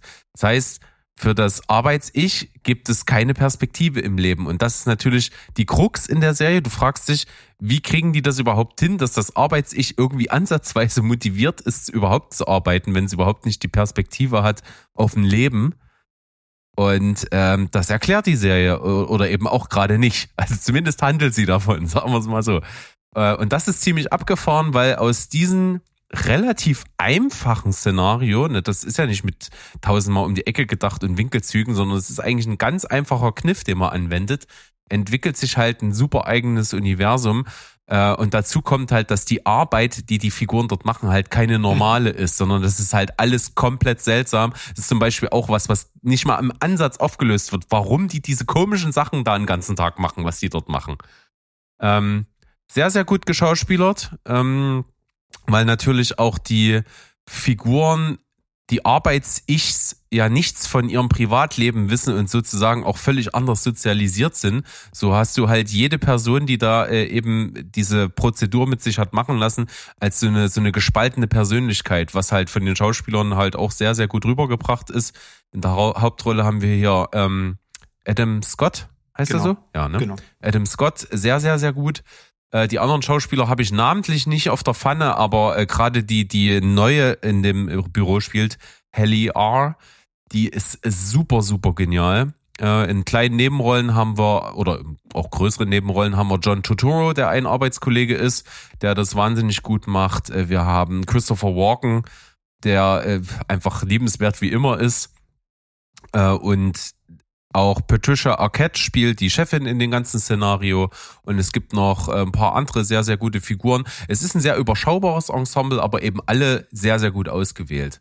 Also schauspielerisch gut, optisch gut, die Idee ist super, der Vibe stimmt, die Musik ist einfach nur genial. Also wir haben mal eine Folge gemacht über die besten Serienintros, musikalischer und visuellerseits. Also das wäre hier in den Top 5. Das ist echt mega krass äh, gemacht tolle Serie, aber super, super ärgerlich, dass man halt einfach nichts aufgelöst bekommt und einfach warten muss, jetzt gezwungen ist, dass man weiß, wie das dann äh, weitergeht. Also Severance Staffel 1, 8,5 von 10, unbedingte Empfehlung, wer irgendwie es hinbekommen hat, im Gegensatz zu Mo, sich so einen Apple-Account zu machen.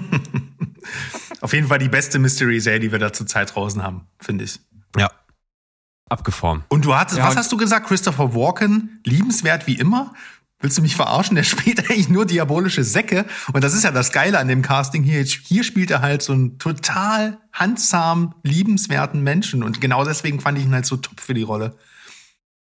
Ich finde ja, der hat, auch wenn der, wenn der äh, schlechte Menschen spielt, immer irgendwas, dass ich denke mir, spielt er den Arm neben. Da ist so, ich finde den immer klar. irgendwie super sympathisch. okay, alles klar, gut. Also die äh, Serie ist ja schon länger äh, auch auf meiner Liste und das hat es jetzt natürlich nicht einfacher gemacht, dann noch äh, länger zu warten. Und Adam Scott liebe ich halt vor allem aus Parks and Recreation, da hat er halt auch so einen super Typen gespielt und deswegen habe ich richtig Lust da drauf und dass da Cliff, also ich liebe halt gute Cliffhanger und das scheinen ja gute zu sein, wenn sie dich so in Rage bringen. Genau, sonst würden äh, sie ihn ja nicht so aufregen. genau, deshalb äh, bin, bin ich total in. Also ich muss, äh, wir sind ja jetzt auch äh, gerade durch ne, mit äh, Handmaid's Tale, also unsere Serie ist durch und wir suchen noch, vielleicht ist oh, das ja. die nächste Serie. Das würde mich also, interessieren. Vor allem äh, Berg mochte ja Devs nicht. Und ich finde, jetzt so rein von der von der Inszenierung und von dem klinischen her hat er sehr hatte sehr viele Parallelen und Berg fand Severance trotzdem top. Das heißt, Severance müsste bei dir ja fast also die 10 sprengen. okay, ich bin also, gespannt. Also, was man sagen muss, ist, ähm, dass Adam Scott hat wirklich sehr, sehr viel Screentime. Also das, das fußt schon sehr auf seiner Figur und er macht das wirklich überragend. Und ich kenne den nur aus äh, Big Little Lies, wo ich ihn auch schon als unglaublich guten Schauspieler empfunden habe. Also Mal der, wieder ein Beweis, äh, dass Comedy-Schauspieler eigentlich auch die besten Dramadarsteller sind. Ja, aber das, Müsstest- das wird ja schon seit Anbeginn der Zeiten gesagt, dass äh, eigentlich ähm, äh, Comedy nichts anderes als Drama ist, was in ein anderes Licht gerückt wird. Mhm. Müsstest du ihn nicht auch aus Krampus kennen? Stimmt, da spielt er ja auch mit. Ja, das, das stimmt. Da ist er eher ein lustiger, so, so, so ein bisschen so ein Dulli. Also, und gerade natürlich ist ja logisch, dass ein Cliffhanger mit seiner Figur ist, das ist halt der, der dich emotional halt voll wegdonnert. Ich finde Das auch generell, ist, äh, wie er diese Depression, also es ist ja kein Spoiler, es ist ja die Grundaussage, äh, Aussage, also die, die Grundhandlung ist ja eigentlich, dass er seine Frau verloren hat und deswegen so ein psychisches Dilemma hat, dass er dieses Verfahren ja macht, damit er auf Arbeit zumindest effektiv ist und nicht an diesen Verlust denken muss. Das heißt, es ist für ihn eigentlich eine, eine, eine wie so eine Kur davon. Und wenn er wieder aus dem Fahrstuhl rauskommt, also das führt natürlich dazu, dass dass er jetzt im Prinzip zwei Identitäten hat und eine ist dauerhaft depressiv, aber die andere ist halt dauerhaft davon geheilt. Und ähm, ja, also es ist super spannend, auch man kann ewig Aber er hat ja reden, ihr persönlich, es ist so krass, ne, er hat halt persönlich davon ja nichts, weil er sich an das Ich, was frei von der Depression ist, einfach nicht erinnern kann. Naja, gut, aber der Tag ist einfach kürzer. Das ist eigentlich sein einziges Anliegen. Es sind ein paar Stunden weniger, wo er an diesen Scheiß denken muss. Ja. Und äh, jetzt kann ich noch mal so einen kleinen Werbebogen schlagen. Das ist natürlich auch theoretisch als Szenario, äh, als Gedankenexperiment ja für den Steven und den Mo sehr, sehr gut geeignet. Die kann man ja hier mal bewerben. Die haben jetzt also ihren, ihr kleines eigenes Podcast-Projekt gestartet, was Steven ja schon länger vorhatte. Gedankentango auf Spotify überall online und das ist durchaus ein Szenario, was man mal durchaus auseinandernehmen könnte. Würdest du das mit dir machen lassen? Mit diesen Arbeits-Ich und diesen Privat-Ich? Das ist auf jeden Fall eine gute Frage. Das werden wir in den Fragenkatalog aufnehmen. Wir haben da schon ein bisschen was vorgearbeitet, aber das passt gut rein. Äh, geht so ein bisschen ja auch in die Richtung ne? Matrix, rote, blaue Pille. Äh, ist ja auch so, ich sag mal, Mhm. eine ne ähnliche Richtung. Ne? Immer wenn es darum geht, äh, will man sich aus der, aus, der, aus der realen Welt verabschieden, irgendwo anders hin. Und das ist äh, was, was ich mir vorstellen kann. Könnte ich den MoMA äh, fragen, was er davon hält. Den MoMA, Morgenmagazin. Puh. Nicht schlecht. Also Severance haben wir äh, auf jeden Fall jetzt mal nochmal drüber geredet. Wie gesagt, ich war, also als der Abspann also ich wusste es ja auch schon vorher. Ich habe so die letzte Folge gesehen und dachte mir, okay, das sind sehr, sehr viele offene Fragen. Das kriegt ihr jetzt nicht innerhalb der nächsten 20 Minuten zu Ende. Und dann setzte der Abspann ein. Ich dachte mir, ah nee. Und dann kriege ich eine Sprachnachricht in dem Moment, wird auf fieseste Art und Weise sächsisch beleidigt, ja. Das könnt ihr euch gar nicht vorstellen da draußen. Als wenn ich was dafür kann, dass Ben Stiller das hier nicht zu Ende gebracht hat. Naja. Sandro, du bist auch richtiges Mutschekiebsche. Ge- Ungefähr so war's, ja. Aber hey, ich mache einfach mal weiter, hä? Sonst, sonst Yes. verlieren wir uns hier noch äh, in Rage, im, im Rage-Mode. Genau, Ähm, deine Sachen, die hast ja beide letzte Woche schon mal ein bisschen vorbereitet und angeteased. Aber Ja. Ra- Rage Mode passt ja jetzt ganz gut. Eigentlich tatsächlich nicht so sehr, wie ich woll wollte, weil ähm, äh, ich rede von She-Hulk jetzt mal eben. Ich versuche es schnell zu machen, weil da gibt's auch nicht viel inhaltlich zu erzählen. In der Serie passiert nichts. Das könnt ihr euch schon mal direkt so, äh, so, ähm, so merken. Die Grundprämisse, die Cousine von, von, von Bruce Banner, ne, ähm, Jennifer Waters, ähm, bekommt sein Blut ab durch einen Unfall, wird dann She-Hulk, kann plötzlich alle, ist, ist halt super tough. Und es äh, kann, also wofür der Hulk halt so sein halbes Leben lang gebraucht hat, das zu kontrollieren und halt auch immer wieder fliehen musste vor der Menschheit, ist ihr scheißegal, weil sie muss ja den ganzen Tag mit Arschlöchern da draußen klarkommen, sie ist ja eine Frau und deswegen kann sie sich einfach gut beherrschen. She-Hulk, fertig. Sie ist halt Anwältin ähm, und bleibt dann auch Anwältin. Sie kriegt dann noch so eine eigene Abteilung, wo es dann halt um Superhelden -Anwalt Anwaltsfälle geht und ansonsten ja, wir haben ja alle ge gesagt, wir meckern ja immer alle so rum auf, aufs MCU. Und man kann denen echt nicht, nicht vorwerfen, dass sie jetzt nicht in Phase 4 mal versuchen, was anderes zu machen, in vielerlei Hinsicht. Ob das gut ist oder schlecht, in She-Hulk ist es eigentlich an sich ziemlich scheiße, weil die, das ist eine, soll eine Comedy-Serie sein. Also es ist hier wirklich eine Empfehlung, Berg, in deine Richtung. Das ist eine Essensserie. Wirklich. Du, wenn du da eine halbe Stunde weg bist, hast du nichts verpasst. Ähm, es ist eine ganz, also es ist eine Comedy-Serie, wo du nicht lachst. Es ist eine Anwaltsserie, wo nichts spannend ist. Das CGI sieht so aus wie so die Zwischensequenzen bei FIFA. Die Figuren rendern quasi vor deinen Augen noch. Das ist, ist teilweise ganz schlimm. Und dann kam die letzte Folge. Liebe Menschen, es folgt ein Spoiler. Bitte haltet euch die Ohren zu, wenn ihr nicht wissen wollt, was in der letzten Folge von She-Hulk so passiert. Und das ist so ein bisschen, ich habe mich gefühlt wie Steven bei The Woman in the House with the Window mit dem Vorgarten, ähm, die plötzlich dir ins Gesicht sagt, ey Leute, das wissen wir alles. Wir sind jetzt Marvel, wir sind selbstreferenziell. Man muss dazu sagen, She-Hulk ist auch in den Comics eine Figur, die durch die vierte Wand mit den Zuschauern spricht, also ähnlich wie Deadpool. Und das macht die ja auch hier wieder, aber war die ganze Zeit unnütz. Aber im viert, in der letzten Folge geht das so weit, dass die aus dem Bildschirm rausspringt, in die Disney, ins Disney Plus Menü reingeht und eine andere Sendung hüpft. Wo ich mir sage, das ist doch geil, das wollte ich sehen. Das ist so total drüber. Die sagt nämlich, es läuft halt auf dieses obligatorische MCU-Finale zu, wo Krach, Peng und alle kommen, kämpfen gegeneinander und sagt, das ist mir zu dumm, geht raus, geht in ihren eigenen Writers Room und beschwert sich.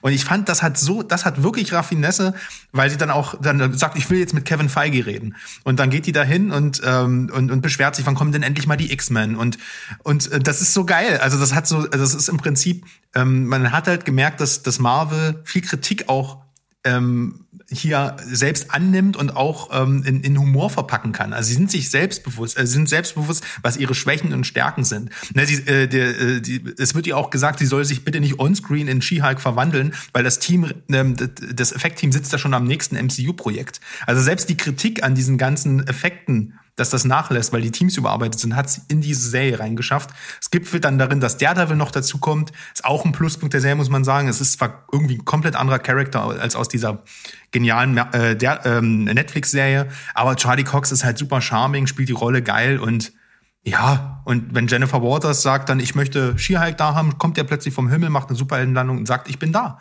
Und du darfst das nicht hinterfragen, weil die Serie sagt, das ähm, ist sich selbstbewusst, dass sie eine Serie ist. Von daher muss ich sagen, die Hälfte, also eigentlich brauchst du nur die ersten zwei und die letzten zwei Folgen gucken, in dem Rest passiert gar nichts. Und für diese Art von Humor und dass man sich mal traut, was anders zu machen, gebe ich der Serie doch 6,5 Punkte. Der Rest ist ultra hässlich, schlechtes Drehbuch, nicht lustig, komplett an der Zielgruppe vorbei. Aber wir haben Eier, muss ich sagen. Wie viele Folgen sind das? Sind neun. Und du kannst wirklich den Mittelteil komplett auslassen. Oder die, lest dir kurz die Folgenbeschreibung, zwei Sätze bei Disney Plus durch und dann weißt du alles, was passiert ist. naja, warum nicht? So, ähm, ein bisschen schwieriger ist es dann schon beim nächsten Kandidaten. Ähm, Rings of Power. Die Herr der Ringe-Serie. Äh, zum Glück seid ihr hier äh, mit mir im, im, Podcast, weil ihr werdet es nie gucken, nehme ich mal stark an, und äh, habt ja auch Herr der Ringe teilweise nicht geguckt und deswegen gibt's auch keinen Kontra. Ähm, vorweg, ich gebe der Serie acht Punkte, Von, ähm, weil unterm Strich ähm, ich einige Probleme zwar mit der Serie habe, aber sie hat ein Gefühl ausgelöst, was ich liebe, und zwar ähm, dieses Mittelerde-Gefühl. Das hat sich tatsächlich nicht, das hat sich am Anfang sofort eingestellt in der, der ähm, ersten Folge und dann erst später wieder so richtig, weil das kann, muss man der Serie auch anlasten. Sie ist, also die Figuren werden am Anfang etabliert, du findest die alle spannend und dann passiert mit den Figuren eigentlich nicht mehr viel. Die bleiben auf ihrem Standpunkt. Ne? Die eine will Rache, der andere will von A nach B, der andere, wo ist Sauron? Das ist irgendwie das gleiche, die gleiche Frage, die man sich auch in Herr der Ringe stellt. Ähm, und das gipfelt dann alles in den Schmieden der Ringe der Macht. Das äh, sagt ja die Serie aus. Und dann hast du zwei ähm, Mysterien. Wer ist der Mann, der vom Himmel fällt? Also wer ist der sogenannte Stranger und wer ist, äh, wo oder was ist Sauron? Und am Ende gibt's dann die Auflösung. Viele finden es gut, viele finden es scheiße. Ich gehe hier auch nicht auf diese ganzen Diversitätsthemen ein. Also das, das ist ja auch so eine ganz große Review-Bomb-Aktion hier gewesen. Ähm, der momentane Stand ist 82 Prozent auf äh, Rotten Tomatoes. Ähm, Average Score und 39 Prozent äh, Zuschauerscore. Ähm, wo halt über die Hälfte einfach unzufriedene, also Tolkien-Nerds sind, die sagen, ah, wir haben die aber geändert, wie es im Appendix war, oder halt der, der Zwerg ist schwarz, ist nicht mehr mein Herr der Ringe, null Prozent. Und das ist halt ähm, ein sehr, sehr trauriges Kapitel. Ähm, wie gesagt, darauf möchte ich jetzt nicht eingehen, aber das ist Quatsch. Die Serie ist wahrscheinlich irgendwo in der Mitte ähm, von der Opulenz, von der Inszenierung, das ist die teuerste Serie aller Zeiten, das sieht man. Das sind echte Sets, das sind wahnsinnige Landschaftsaufnahmen in Neuseeland wieder. Das ähm, sind tolle, tolle Kostüme. Es ist also wer auf High Fantasy steht, nicht auf so einen dreckigen Kram, sondern auf diesen, ne, auf schon Fantasy-Kram, der wird hier seine helle Freude haben und da braucht mir auch niemand erzählen, dass es da irgendwas Besseres draußen gibt, weil optisch gibt es nichts Besseres. Das ist wirklich, man sieht die fast eine Milliarden ähm, die da reinge, äh, reingeflossen ist, inklusive Rechte und sowas. Ich freue mich auf jeden Fall, wie es jetzt weitergeht mit den nächsten Staffeln, weil eigentlich hast du am Ende der ersten Staffel jetzt das Gefühl, oh, jetzt geht's los, toll, ähm, Severance-Effekt.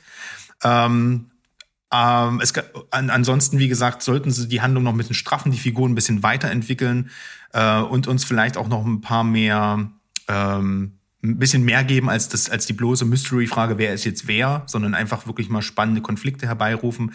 Aber wie gesagt, ähm, wer Herr der Ringe-Fan ist, kommt da nicht drum rum und, äh, ähm, und einfach jetzt mal unvoreingenommen und nicht die Filme sind besser und bla betrachtet, ist das wirklich alle handwerklich allererste Güte und äh, mir hat es sehr viel Spaß gemacht. Deswegen kann ich äh, euch nur ans Herz legen, da draußen, ähm, euch beiden wahrscheinlich eher weniger, weil ihr könnt ja schon mit den Filmen nicht so viel anfangen, oder? Ja. Ähm, witzig kam mal gestern, äh, als ich mit ähm, meinem Kumpel dem Felix äh, gequatscht hatte, der großer, großer Herr der Ringe-Fan ist, auch seine Frau, die Ria, liebe Grüße an der Stelle an beide, kam das ganz kurz auf den Tisch und die meinten halt, äh, nee, geht gar nicht. Furchtbar. So. Ne? Und das sind halt auch wirklich solche, ich würde sie dann wahrscheinlich auch als die gerade von dir als Tolkien-Nerds betitelten Leute äh, bezeichnen, durchaus.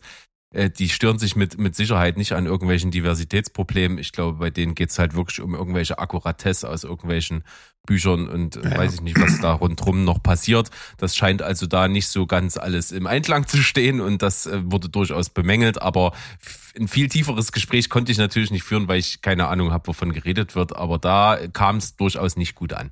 Ich möchte da Leuten, kurz die noch, wirklich Herr der Ringe richtig toll finden. Ja, na klar, also ich möchte, das hat auch Hand und Fuß. Ich äh, nehme jetzt das völlig aus der Kritik raus natürlich, ne? Man, weil ich auch weiß, woran es liegt. Die haben halt nicht die Rechte an den Filmen an sich. Die dürfen nicht mal die Designs äh, komplett benutzen. Und die haben auch nicht die Rechte am, am, am Silmarillion, also der Vorgeschichte von Herr der Ringe, sondern nur Anhänge, die die jetzt natürlich irgendwie umbauen müssen. Und selbst das hat schon irgendwie 250 Mil Millionen gekostet vom, vom, von der Tolkien-Familie. Selbst nur diese scheiß Anhänge. Ihr könnt euch gar nicht vorstellen, wie, was das eigentlich für einen Wert hat alles. Und deswegen wurde auf jeden Fall viel geändert. Das muss man einfach wissen. Ich störe mich daran nicht so. Ich finde es gut. Ähm, aber ich verstehe auch jeden, der damit Probleme hat. Na gut, dann machen wir das. Ich komme mal zum nächsten. Es ist ein Film, der bei mir, wenn man so meine Sehgewohnheiten kennt, durchaus wahrscheinlich ein Überraschungsrating jetzt von mir bekommen hat. Ähm, es war ein A24-Film, ich hatte Bock, wir haben es letzte Woche angekündigt, äh, Sandro, wir wollten drüber sprechen. Du hattest es schon gesehen, hast dich vertagt auf heute, wenn ich es nachgeholt habe. Ich habe X geschaut. Ähm, und das ist gar nicht mein Genre. Ich habe mit Slasher-Filmen nichts am Hut. Das ist im Grunde genommen ein ziemlich waschechter Slasher-Film. Und was soll ich sagen? Ich fand ihn sehr, sehr, sehr, sehr gelungen. Ich würde sogar den Superlativ rausholen, dass der von der Bildsprache her, von der Bildästhetik, von der Kameraführung, von der Inszenatorik einer der besten Filme war, die ich dieses Jahr gesehen habe. Also der ist einfach so geil gedreht, der sieht in jeder Einstellung geil aus. Äh, und das sogar noch, das äh, vor dem Hintergrund, dass er zwei Ästhetiken sogar in sich vereint, denn äh, X spielt auf das Rating, was, äh, sage ich mal, pornografisch angehauchte Filme irgendwann mal in den USA hatten, bevor es das R-Rating gab. Das waren also die Filme, die hatten ein X und äh, die hatten also meistens pornografische Inhalte oder ähnliches. Und das ist der Filmtitel und das Ganze spielt halt irgendwo da, äh, End 70er.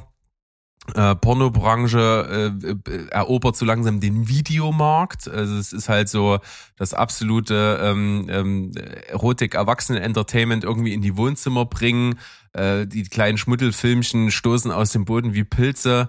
Und das ist das, was hier passiert. Wir sehen also den, den, den Produzententypen mit seiner Freundin, die, der, der ähm, die gespielt wird von Mia Goff, die äh, zusammen mit einer anderen Darstellerin und den Hauptdarsteller in dem Film zusammen auf so ein kleines, äh, so eine kleine Farm fahren, um eben so einen Film zu drehen und haben einen ja, Filmstudenten irgendwie im Schnepptau, der auch seine Freundin als ja, Kameraassistentin mitgenommen hat, der gerne einen sehr arthouse angehauchten, sehr künstlerischen äh, Erotikfilm produzieren möchte. Das ist also so ein bisschen der Anspruch, der von ihm da so dahinter steht. Und du hast halt wirklich diese Bildästhetik der End-70er gepaart mit modernsten äh, Kamerafahrten, Perspektiven, äh, Bewegungen und das sieht einfach von vorne bis hinten mega geil aus.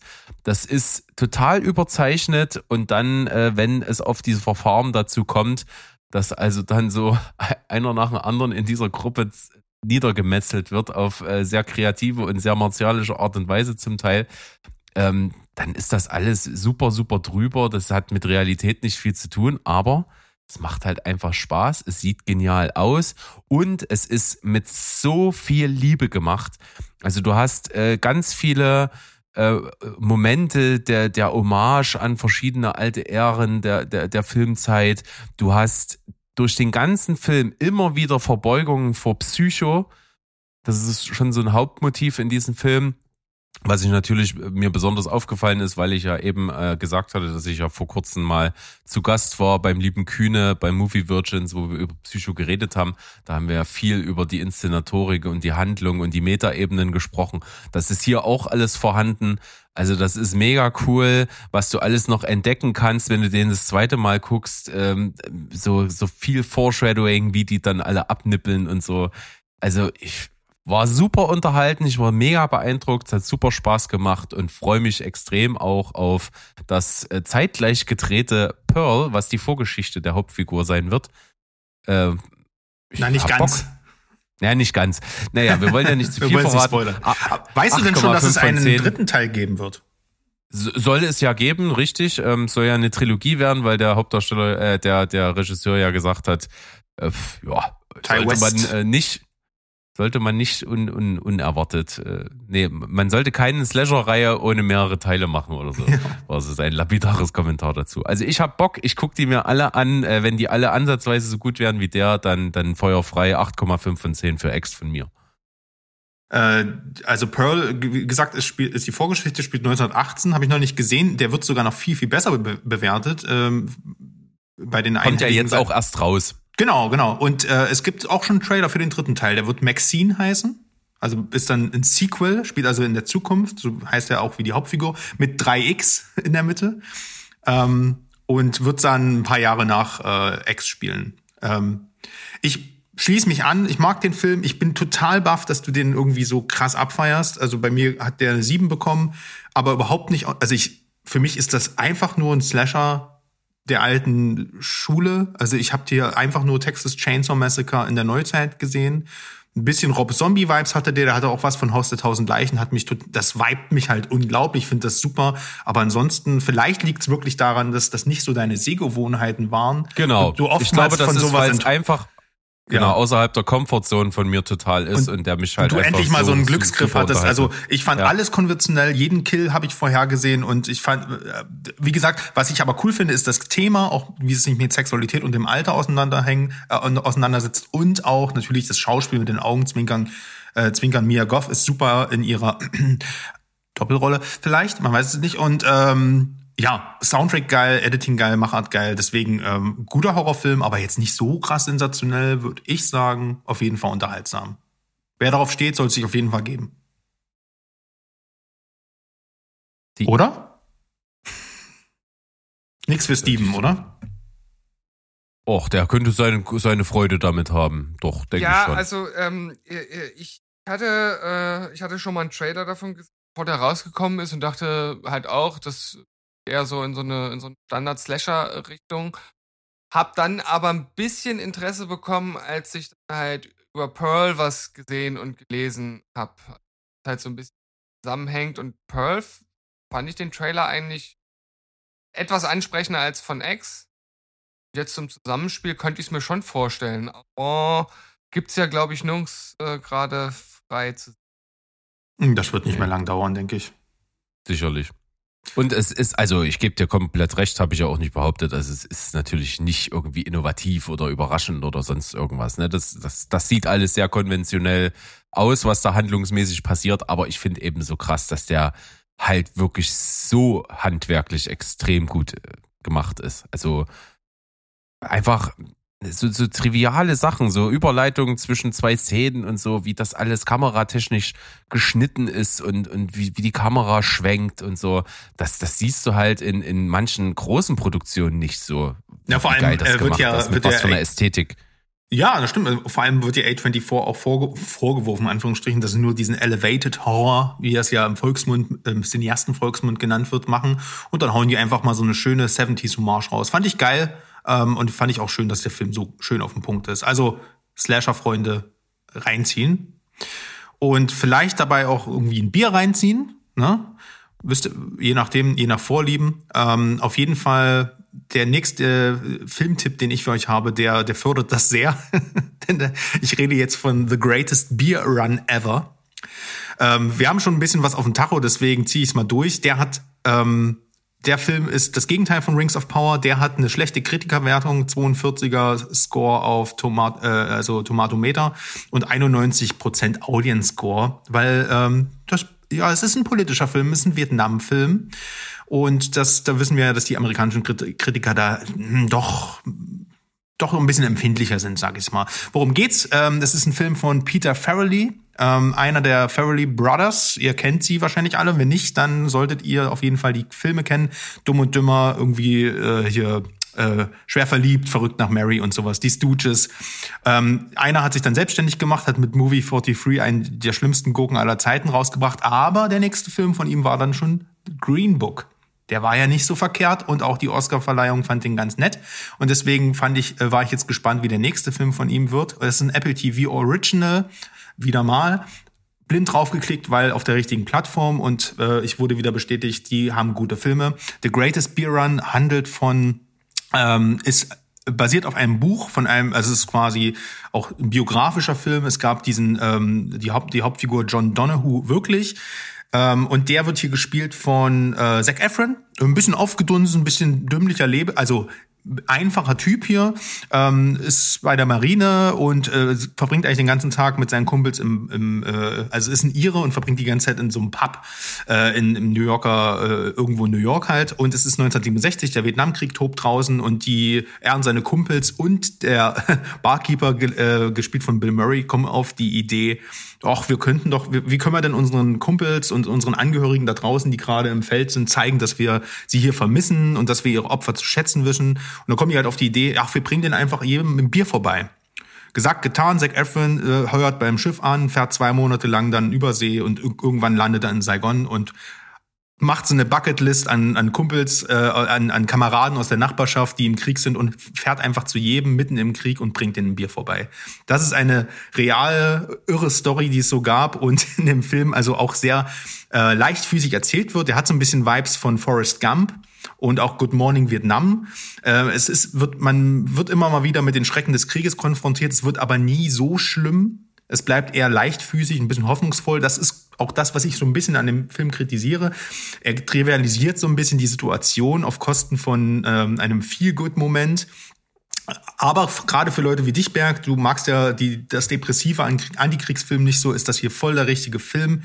Ähm, er trifft dann halt noch auf so, auf so ähm, Fotogra äh, Kriegsfotografen, Nachrichtenmenschen, äh, ähm, hier gespielt von Russell Crowe, der ihn noch so ein bisschen an die Hand nimmt und dann äh, da aus dem Szenario raushilft. Und ja, es ist halt total irre. Und es ist halt so schön, immer wieder ähm, erschrocken zu sein, aber auch mal wieder auch lachen zu können, also diese, diesen, diesen Glimpse of Hope in diesem Film zu sehen. Und äh, einfach dieses Lächeln, wenn der einfach mit einem Bier in der Hand da über das äh, im, im, im, im, im Feuergefecht dort in so einen Schützengraben rennt und den Leuten so einen Sack Bier bringt und die sich einfach drüber freuen, weil das einfach denen zeigt, die Leute zu Hause denken an uns. Also total irre, macht auf jeden Fall richtig viel Spaß. Äh, 7,5 Punkte für The Greatest Beer Run.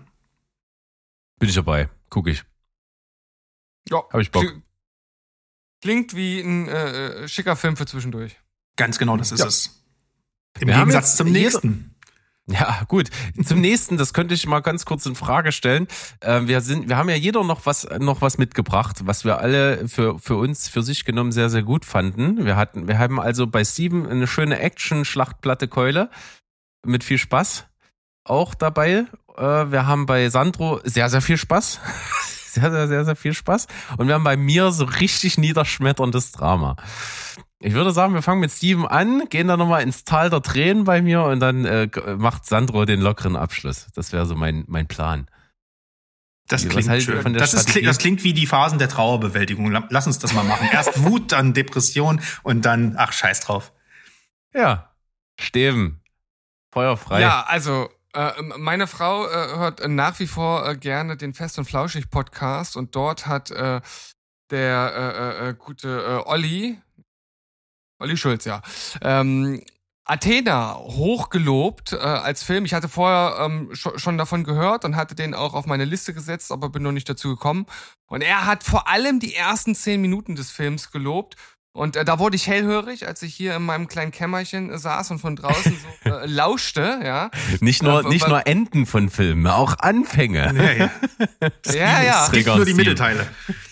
Aber äh, er sagte halt etwas, was nicht nur mich, sondern zu 100 Prozent auf jeden Fall auch Berg triggern müsste und äh, eigentlich glaube ich Sandro auch.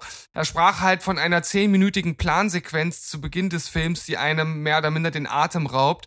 Und was soll ich sagen? Er hat nicht übertrieben. Also das ist der pure Wahnsinn, was die dort äh, innerhalb von von zehn Minuten auftischen. Ich habe mal nachgeguckt. Es ist kein echter äh, One-Take. Also es gibt sieben Schnitte und die sind nicht ganz so einfach zu finden, ehrlich gesagt. Also ich habe vermutet, dass es Schnitte gibt, aber ich habe sie, also ich glaube, sieben habe ich jetzt nicht erkannt. Und es gibt wirklich ein paar Übergänge. Also das ist artistisch, was die da gemacht haben. Also da würde ich gerne mal ein Making-of zu sehen, wie die das halt äh, äh bewerkstelligt haben. Äh, es startet auf einer Polizeiwache. Dort wird gesagt, dass in Athena, das ist so ein soziales Brennpunktviertel, dass dort in der Siedlung ähm, ein Junge getötet wurde, vermeintlich von Polizisten und dass dort jetzt der Aufstand, ja, man muss sagen, bürgerkriegsartig sozusagen ähm, tobt und äh, die Polizei ist halt vor Ort und hält da schon in Schach und es beginnt halt auf dieser Polizeiwache und es sind ein paar aus der Siedlung vor Ort. Äh, äh ja, stehen da bei äh, einer Pressekonferenz, werfen einen Molotow-Cocktail und dann beginnen die dort die Wache zu stürmen und die Kamera ist halt immer mit dabei und dann äh, klauen die ein Polizeiauto und fahren mit dem Auto Richtung Siedlung und das geht äh, über die Straßen und ähm, mit Motorrädern und also es ist wirklich, wirklich atemberaubend. Ähm, Habe ich so in dieser Qualität in letzter Zeit äh, wirklich selten gesehen. Und das Krasse ist, es geht auch danach, also zwei Drittel des Films, halt ähnlich weiter mit äh, auch sehr langen Plansequenzen. Man ist praktisch wie mit drin in diesem kleinen Bürgerkrieg dort. Äh, das ist inszenatorisch wirklich ein Bilderrausch, was dort äh, veranstaltet wird. Und ich habe auch nochmal äh, nachgeschaut. Es gibt in dem Film nur 163 äh, Schnitte. Das ist schon echt wenig. Das hat äh, Darren Aronofsky in einer, in einer Sequenz bei Requiem for a Dream. Ja, genau. Also ich, ich, ich habe noch mal geschaut und habe äh, gefunden, dass das so, ich sag mal, ja, so zwischen 1000 und 2000 Schnitte äh, oft, oft liegt ähm, und dass durchschnittliche Szenen so drei bis sechs Sekunden haben. Und äh, hier ist die durchschnittliche Länge 33,2.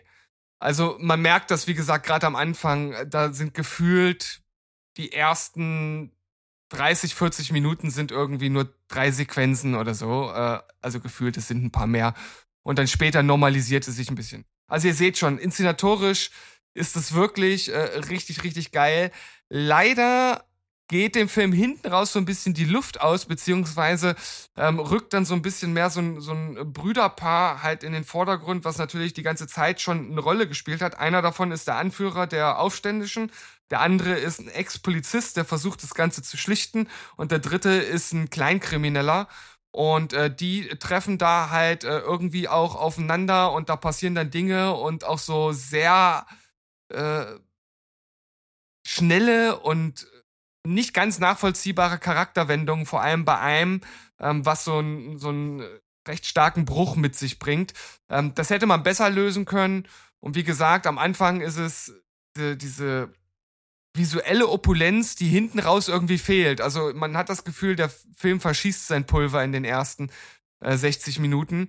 Ähm, hinten raus äh, gibt es dann zwar nochmal so, eine, so einen kleinen Knall, um es jetzt mal äh, ein bisschen zu spoilern, ähm, aber ähm, das macht den Film jetzt nicht insgesamt schlecht.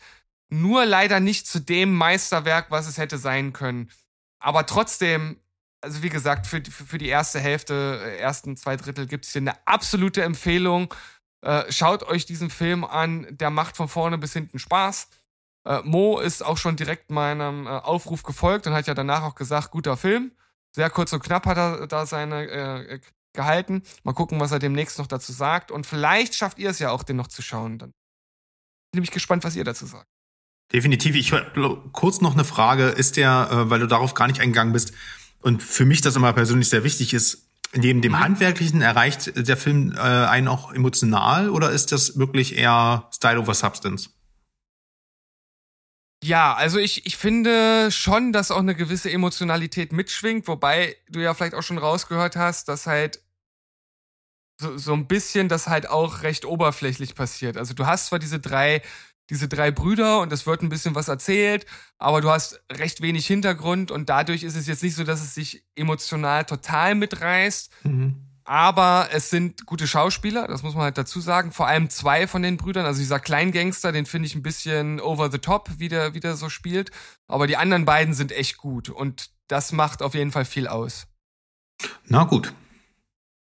Auf Und Zettel. ich frage mich, ich frage mich überhaupt, also mal davon abgesehen, dass das schwierig ist, so ein One-Take zu drehen. Äh, also ich weiß gar nicht, wie das rein planungstechnisch läuft, so einen Film zu drehen. Die nutzen ja praktisch diese, diese komplette Plattenbausiedlung dort, um dort einen Bürgerkrieg zu veranstalten. Da frage ich mich echt, wohnen da Leute? Wird das dafür geräumt? Ist das etwas, was leer steht komplett? Also, das ist wirklich beeindruckend, was sie da gemacht haben. Krasse Sache. Also bei Plansequenzen, actionmäßig, ähm, atemberaubend umgesetzt, brauchst du mich nicht zweimal bitten. Da werde ich sicherlich demnächst auch mal noch Rückmeldung geben hier on air, wie ich das so fand. Spannend. Yes. So, jetzt kommen wir zum Film. Der in vielerlei Hinsicht sehr, sehr viele Parallelen mit Blond hat. Tatsächlich. Mhm. Denn wir betrachten eine prominente Frauenfigur in, im Zentrum der Geschichte. Alles, was da passiert, ist nicht unbedingt belegt, hangelt sich aber immer wieder eben an realen Begebenheiten lang äh, hat aber schon den Anschein, dass äh, viele Ereignisse sehr, sehr in Anführungsstrichen, das soll jetzt nicht negativ behaftet sein, überdramatisiert dargestellt werden. Und das haben die beiden Filme irgendwie alle gemeinsam. Die Rede ist von Spencer, äh, einer äh, ja biografisch grundlegend aufgearbeiteten oder nee, andersrum, also einen biografisch anmutenden Film, der aber eben nicht viel über Lebensstationen von Lady Diana erzählt, sondern das spielt eben äh, im kompletten Unterschied zum Beispiel zu Blond halt nur über einen Zeitraum von drei Tagen. Es spielt an den Weihnachtsfeiertagen 1991, wie Lady Diana auf den Landsitz äh, der königlichen Familie eben kommt äh, und zusammen eben mit Queen, Prince Charles, ihren Söhnen und so weiter und so fort dort Weihnachten verbringt. Und der Film hat optisch im besten Sinne die Ästhetik der 90er. Also der sieht halt wirklich teilweise in so in, in der Körnigkeit Twin der Bilder und es sieht aus wie in, Twin Peaks, wirklich. Ja, so im Color Grading und so. Es sieht das halt super nach 90er aus und ist trotzdem super modern inszeniert, hat ähnlich wie eben jetzt bei X, ne, die, die, schön diesen Spagat zwischen dieser Ästhetik der 90er, aber eben topmodern mit mega geilen äh, Bildern. Also du kannst dir von dem Film auch unglaublich viel äh, zu Hause einfach als Poster an die Wand hängen. Es sieht halt einfach mega aus. Und wir haben Kristen Stewart in der Hauptrolle von Lady Diana. Von der Frau halte ich mittlerweile ja auch sehr, sehr viel, habe ich schon mehrfach gesagt. Die hat also auch schon nach Twilight äh, genügend Rollen gespielt, wo man weiß, die Frau kann Schauspielern und sie zeigt das hier auch. Das ist wahrscheinlich die populärste Rolle, die, die ihr wirklich in, in den Augen von vielen Leuten in einer breiteren Masse durchaus auch endlich mal dieses Twilight-Image äh, abstreifen äh, lassen wird. Das, also wer, spätestens jetzt wird das passieren bei vielen Menschen, denke ich mal. Also die spielt das unglaublich gut, ist sehr im Zentrum.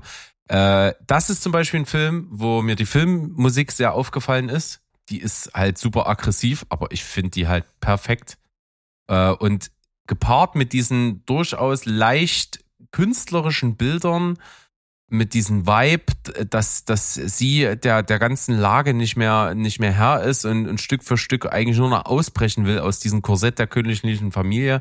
Mit diesem Score ist es teilweise schon fast ein Horrorfilm. Also das hat so düstere Vibes zum Teil, dass, dass es äh, echt manchmal nicht auszuhalten ist. Und ich war unglaublich geflasht. Ich habe mich noch nie mit Lady Diana auseinandergesetzt, interessiert mich eigentlich auch nicht.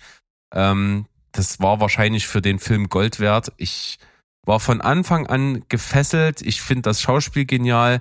Ich kann total äh, diese diese Klemme und diesen Sog, der auf sie einwirkt, äh, immer mehr äh, kann ich super nachvollziehen in dem Film.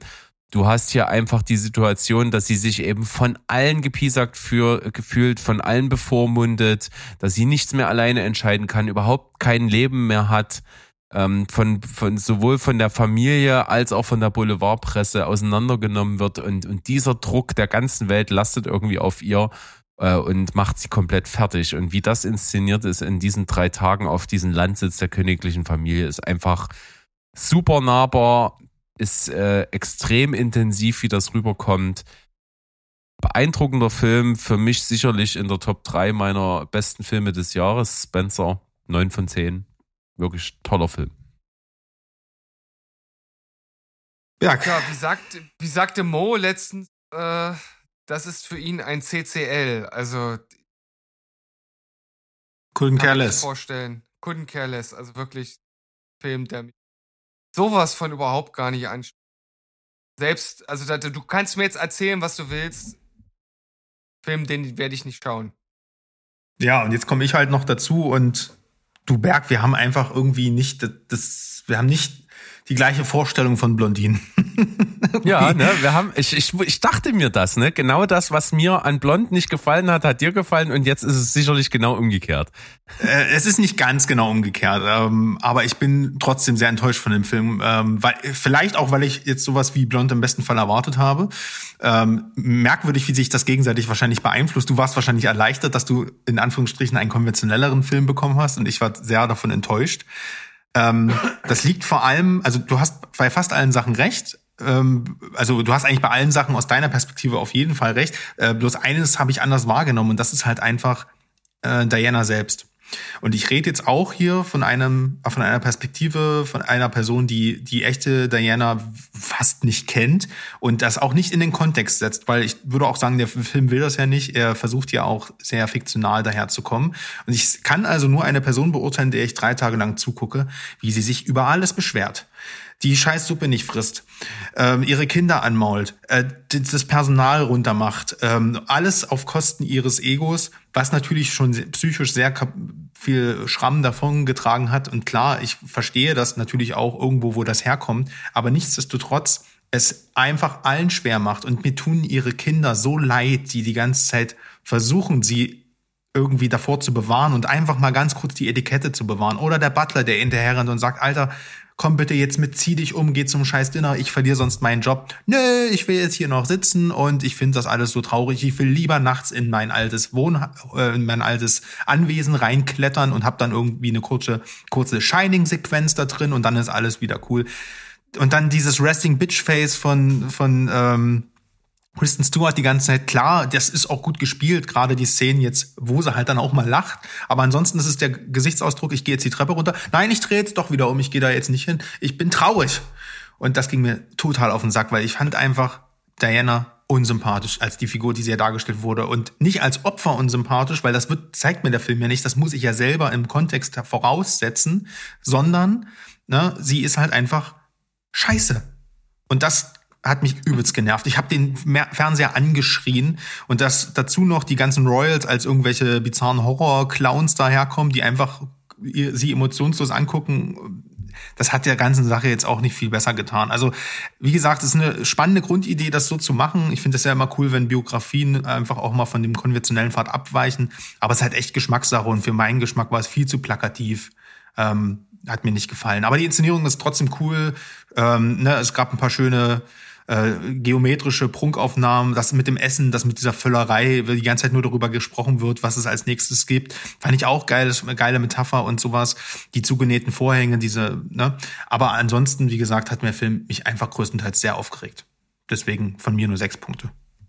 Ja, kann das irgendwie auch alles nachvollziehen. Hatte zwischendurch auch schon mal den Gedanken, dass mich das halt bei Blond tierisch genervt hat, dass die die ganze Zeit halt nur am Rumflennen ist Ja, und immer so mega traurig ist. Und dann dachte ich mir, na gut, das ist hier ja auch irgendwie nicht viel anders, aber ich habe halt hier irgendwie den, den, total anderen Zugang gehabt. Auch weil ich äh, dieses ganze man hat ja natürlich auch schon im Zuge dessen, dass die Queen gestorben ist, jetzt in jüngster Vergangenheit auch viel übers Königshaus gehört und es wurde ja auch ganz groß in vielerlei Formaten diskutiert, wie zeitgemäß ist das noch und so weiter und so fort und wer hat da welche Bürde und ist es überhaupt erstrebenswert und wie viel Macht kann man, kann man Individuen überhaupt zuschanzen und so weiter und so fort. Damit habe ich mich dann schon durchaus mehr beschäftigt und das habe ich hier, diese ganzen Kritikpunkte, die so in den letzten Wochen so durch die, die Presse und durch die Diskussion gegangen sind, die habe ich hier alle wiedergefunden und das fand ich halt so, so spannend irgendwie. Und deswegen konnte ich quasi ihre Opferrolle wahrscheinlich einfach noch ein bisschen besser annehmen, weil ich durchaus auch eben äh, will ich euch ja nicht absprechen, aber ich bin da halt auch sehr, sehr kritisch gegenüber dieser ganzen Maschinerie und, und würde halt auch nicht freiwillig mit irgendjemand davon tauschen wollen. Also ich glaube, es ist halt das Schlimmste, was dir als Person passieren kann, dass du da reingeboren wirst. Äh, ja, und ja. Da gebe ich dir schon recht. Aber wie gesagt, das, halt das zeigt mir der Film halt als, halt nicht. Ne? Ähm, das, bei Blond habe ich zumindest, äh, um das kurz zu erklären, habe ich den Kontext, weil mir das Schrecken natürlich auch sehr, sehr krass in, in your face gezeigt wird. Ne? Teilweise irrigiert in your face. Ähm, und hier ist es halt so, dass ich das voraussetzen muss. Ähm, dass ich dafür schon so ein Grundinteresse habe. Und wenn ich äh, Modus Steven bin, dann ist der Film für mich einfach nur nervig. Also ihr, ihr ja. Handeln, ne? Deswegen. Äh, aber ich glaube, insgesamt ist die Kritik daran auf jeden Fall sehr angebracht. Äh, die auf jeden Fall, die ich auch so verstanden habe. Ne? Aber halt eben, ja, nicht sehr, nicht wirklich subtil. Ja. Prima. Dann haben wir Spencer. Nicht das wirklich der subtil. Ähm, oh ja, sorry. Deine Überleitung versaut. Aber ich wollte auch eine gute bringen. Bitte. Ich wollte sagen, nicht wirklich subtil war der Humor äh, bei dem Film The Suicide Squad oder? Also gar nicht. Der war also schon Holzhammer. Sehr Holzhammermäßig in your face. Ähm, ich habe ihn immer noch nicht gesehen. Das ist das ist wirklich eine Katastrophe. Aber vielleicht mache ich dir mache ich dir mit äh, hiermit ja sogar den Film noch schmackhaft. Äh, wir schreiben das Jahr Sommer zwei, äh, Sommer 2020. James Gunn, ne? ähm, wir kennen ihn alle und lieben ihn alle hat gerade so die Postproduktion für Suicide Squad abgeschlossen, der dann ja im Sommer 2021 ins Kino kam und mitten, es ist Lockdown und er dachte ich, was machen jetzt? Ach du, ich schreibe mal schnell eine Spin-off-Serie für Peacemaker. Ist eine Figur, die in The Suicide Squad eingeführt wurde, gespielt von John Cena. Nach acht Wochen war das Drehbuch fertig, eingereicht bei HBO. Die sagen, mach mal. Das ist die Story. so einfach geht's. Und ähm, HBO war gerade in dieser äh, Pandemiephase, die brauchten halt Original Content und aufwendige Serien, weil das Kino ja zu war. Das hat sich also gegenseitig begünstigt. Und ähm, ja, soll ich sagen, rausgekommen ist Peacemaker. Ähm, Peacemaker war ja in dem, ist ja im Prinzip so ein ja, Elitesoldat, äh, sehr, sehr maskulin, teilweise machohaft, äh, teilweise rassistisch angehaucht, aber immer mit so einem gewissen blauäugigen, naiven Humor, dass man John Cena einfach gern hatte, gerade wenn er nur in Unterhose dann dasteht und einfach nicht äh, einfach auch keinen Charme kennt. Es ist eine ganz ganz tolle Figur, die auf jeden Fall aber Comic Relief war in, in The Suicide Squad und in Peacemaker ist er eine Figur und das sage ich jetzt mal schon vorweg, die dir so ans Herz wächst. Ähm, es ist im Prinzip wieder James Gunn macht das, was er am besten kann. Er schmeißt eine Gruppe von sehr sehr außergewöhnlichen Leuten zusammen. Ähm, so eine Art Suicide Squad würde ich mal wieder sagen. Ne? Da ist zum Beispiel ähm, ja, äh, Vigilanti dabei, das ist so ein, ja, es ist auch so eine Art Superhelden-Typ, Kumpel von John Cena, der ihm die ganze Zeit nur anschmachtet, aber und, und gern Leute mit der Kettensäge zersägt. Und dann gibt's noch das, das äh, Team, was ja auch für ähm, äh, Viola Davis gearbeitet hat in Suicide Squad. Die ist egal, es sind einfach eine Gruppe von coolen Leuten, äh, angeführt von seinem äh, von seinem Haustier, ähm, dem Adler Igli. das ist ein CGI-Adler. Ja, sehr kreativ. äh, gibt's auch ein paar Witze drüber. Ähm, er hat einen Vaterkomplex. Er muss sich mit seinem Vater gespielt von Robert Robert Patrick, also der T1000 auseinandersetzen. Sehr schönes Arschloch. Ähm, und ja, es ist ein Film voller Glamrock. Also der Soundtrack ist der Hammer. Das ist, du hattest es erst erwähnt bei Severance Berg. Das hier ist wirklich das beste Intro, Serienintro aller Zeiten, was ich jemals gesehen habe. Ich habe es mir danach noch mehrmals angeguckt, nachdem die Serie vorbei war, einfach nur, weil die Serie, weil was ist denn das? Es ist quasi die Handlung der Serie wird getanzt zu einem Glamrock-Klassiker. Es ist der Wahnsinn. Also es ist so lustig. Die die dieses Drehbuch von James Gunn, diese ähm, unglaublichen äh, Szenarien, dieser Humor. Also wer jetzt auf Guardians und, und, und Suicide Squad vor allem das noch ein bisschen derber ist als ab 18, wer darauf nicht stand, für den, der sollte die Finger drauf lassen. Wer das mochte, wer vielleicht auch The Boys mochte, aber ähm, du, du Berg, du machtest ja The Boys nicht ganz so sehr, weil es auch gerade in sozialkritischen Ebenen vielleicht ja ein bisschen zu platt war. Hier geht's nicht darum, hier ist das halt das DC-Universum, hier wird Aquaman in den Dreck gezogen, hier, hier werden es ist sehr familiär, es hat alles, wir kennen das halt von Guardians und Co., es hat am Ende auch viel, viel Herz. Ihr tut das wirklich leid, wenn da eine Figur ins Gras beißt. Und es ist dieser Situationshumor, ich, du ich kannst dich nur beömmeln über diese Dialoge. Und eigentlich, du hast halt eine Grundhandlung einer Folge, die kannst du, die ist in zehn Minuten abgehandelt und der Rest geht's halt darum, dass, dass die halt, dass es immer eine gute Zeit zum Rocken geht und dann werden erstmal die alten Plattencover diskutiert und welche CD wir gerade einmachen, weil Peacemaker hat natürlich auch eine große Plattensammlung. Es ist so liebevoll und es macht einfach nur irre viel Spaß. Es ist eine absolute, eine absolute Empfehlung. Es ist wirklich, ja, für Superheldenfreunde, für Freunde des, der derben Action, für derbe Sprüche, für derbe One-Liner, für eine geile Inszenierung. Die Kämpfe sind der Wahnsinn, wie die choreografiert sind. Ähm, und wer einfach mal wieder lachen will und äh, nicht viel Inhalt braucht, aber einfach gut geschriebene Dialoge, guckt euch das Ding an. Das einzige, der einzige Wermutstropfen, es gibt diese Serie leider nur bei RTL Plus und ich habe mir jetzt ein Abo reinge äh, ein Abo geschossen. Es ist 30 Tage kostenlos geht das Risiko ein da draußen, weil die Serie ist es wirklich wert und hey, komm, ich habe auch ein paar Folgen Bauer sucht Frau geguckt, das nimmst du dann halt mit. Ja, ne, was, was man so kriegen kann, das geht dann alles durch den Äther. Ja. Nicht schlecht. Ja, ich, also, das Suicide Squad war halt einfach ein Film, der von vorne bis hinten so mega drüber war und unterhalten hat. Also alleine, dass einfach der große Antagonist einfach ein haushoher Seestern ist, ist einfach so super bescheuert der die, die Welt unterjochen will und direkt an Suicide Squad quasi die letzte Szene da fängt ja die Serie an. Genau, also es kommt sogar hat, ne? previously in Suicide Squad kommt eine Zusammenfassung des Films. also als, als wäre das die, die Staffel davor gewesen. Ja, mega. Also da knüpfe ich gerne mal an. Unbedingt machen. So, sind wir raus aus dem Tal der Tränen, oder?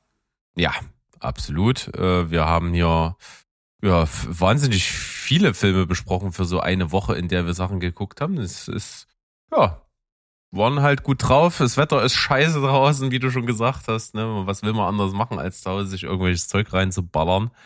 Das machen wir auch für nächste Woche wieder so.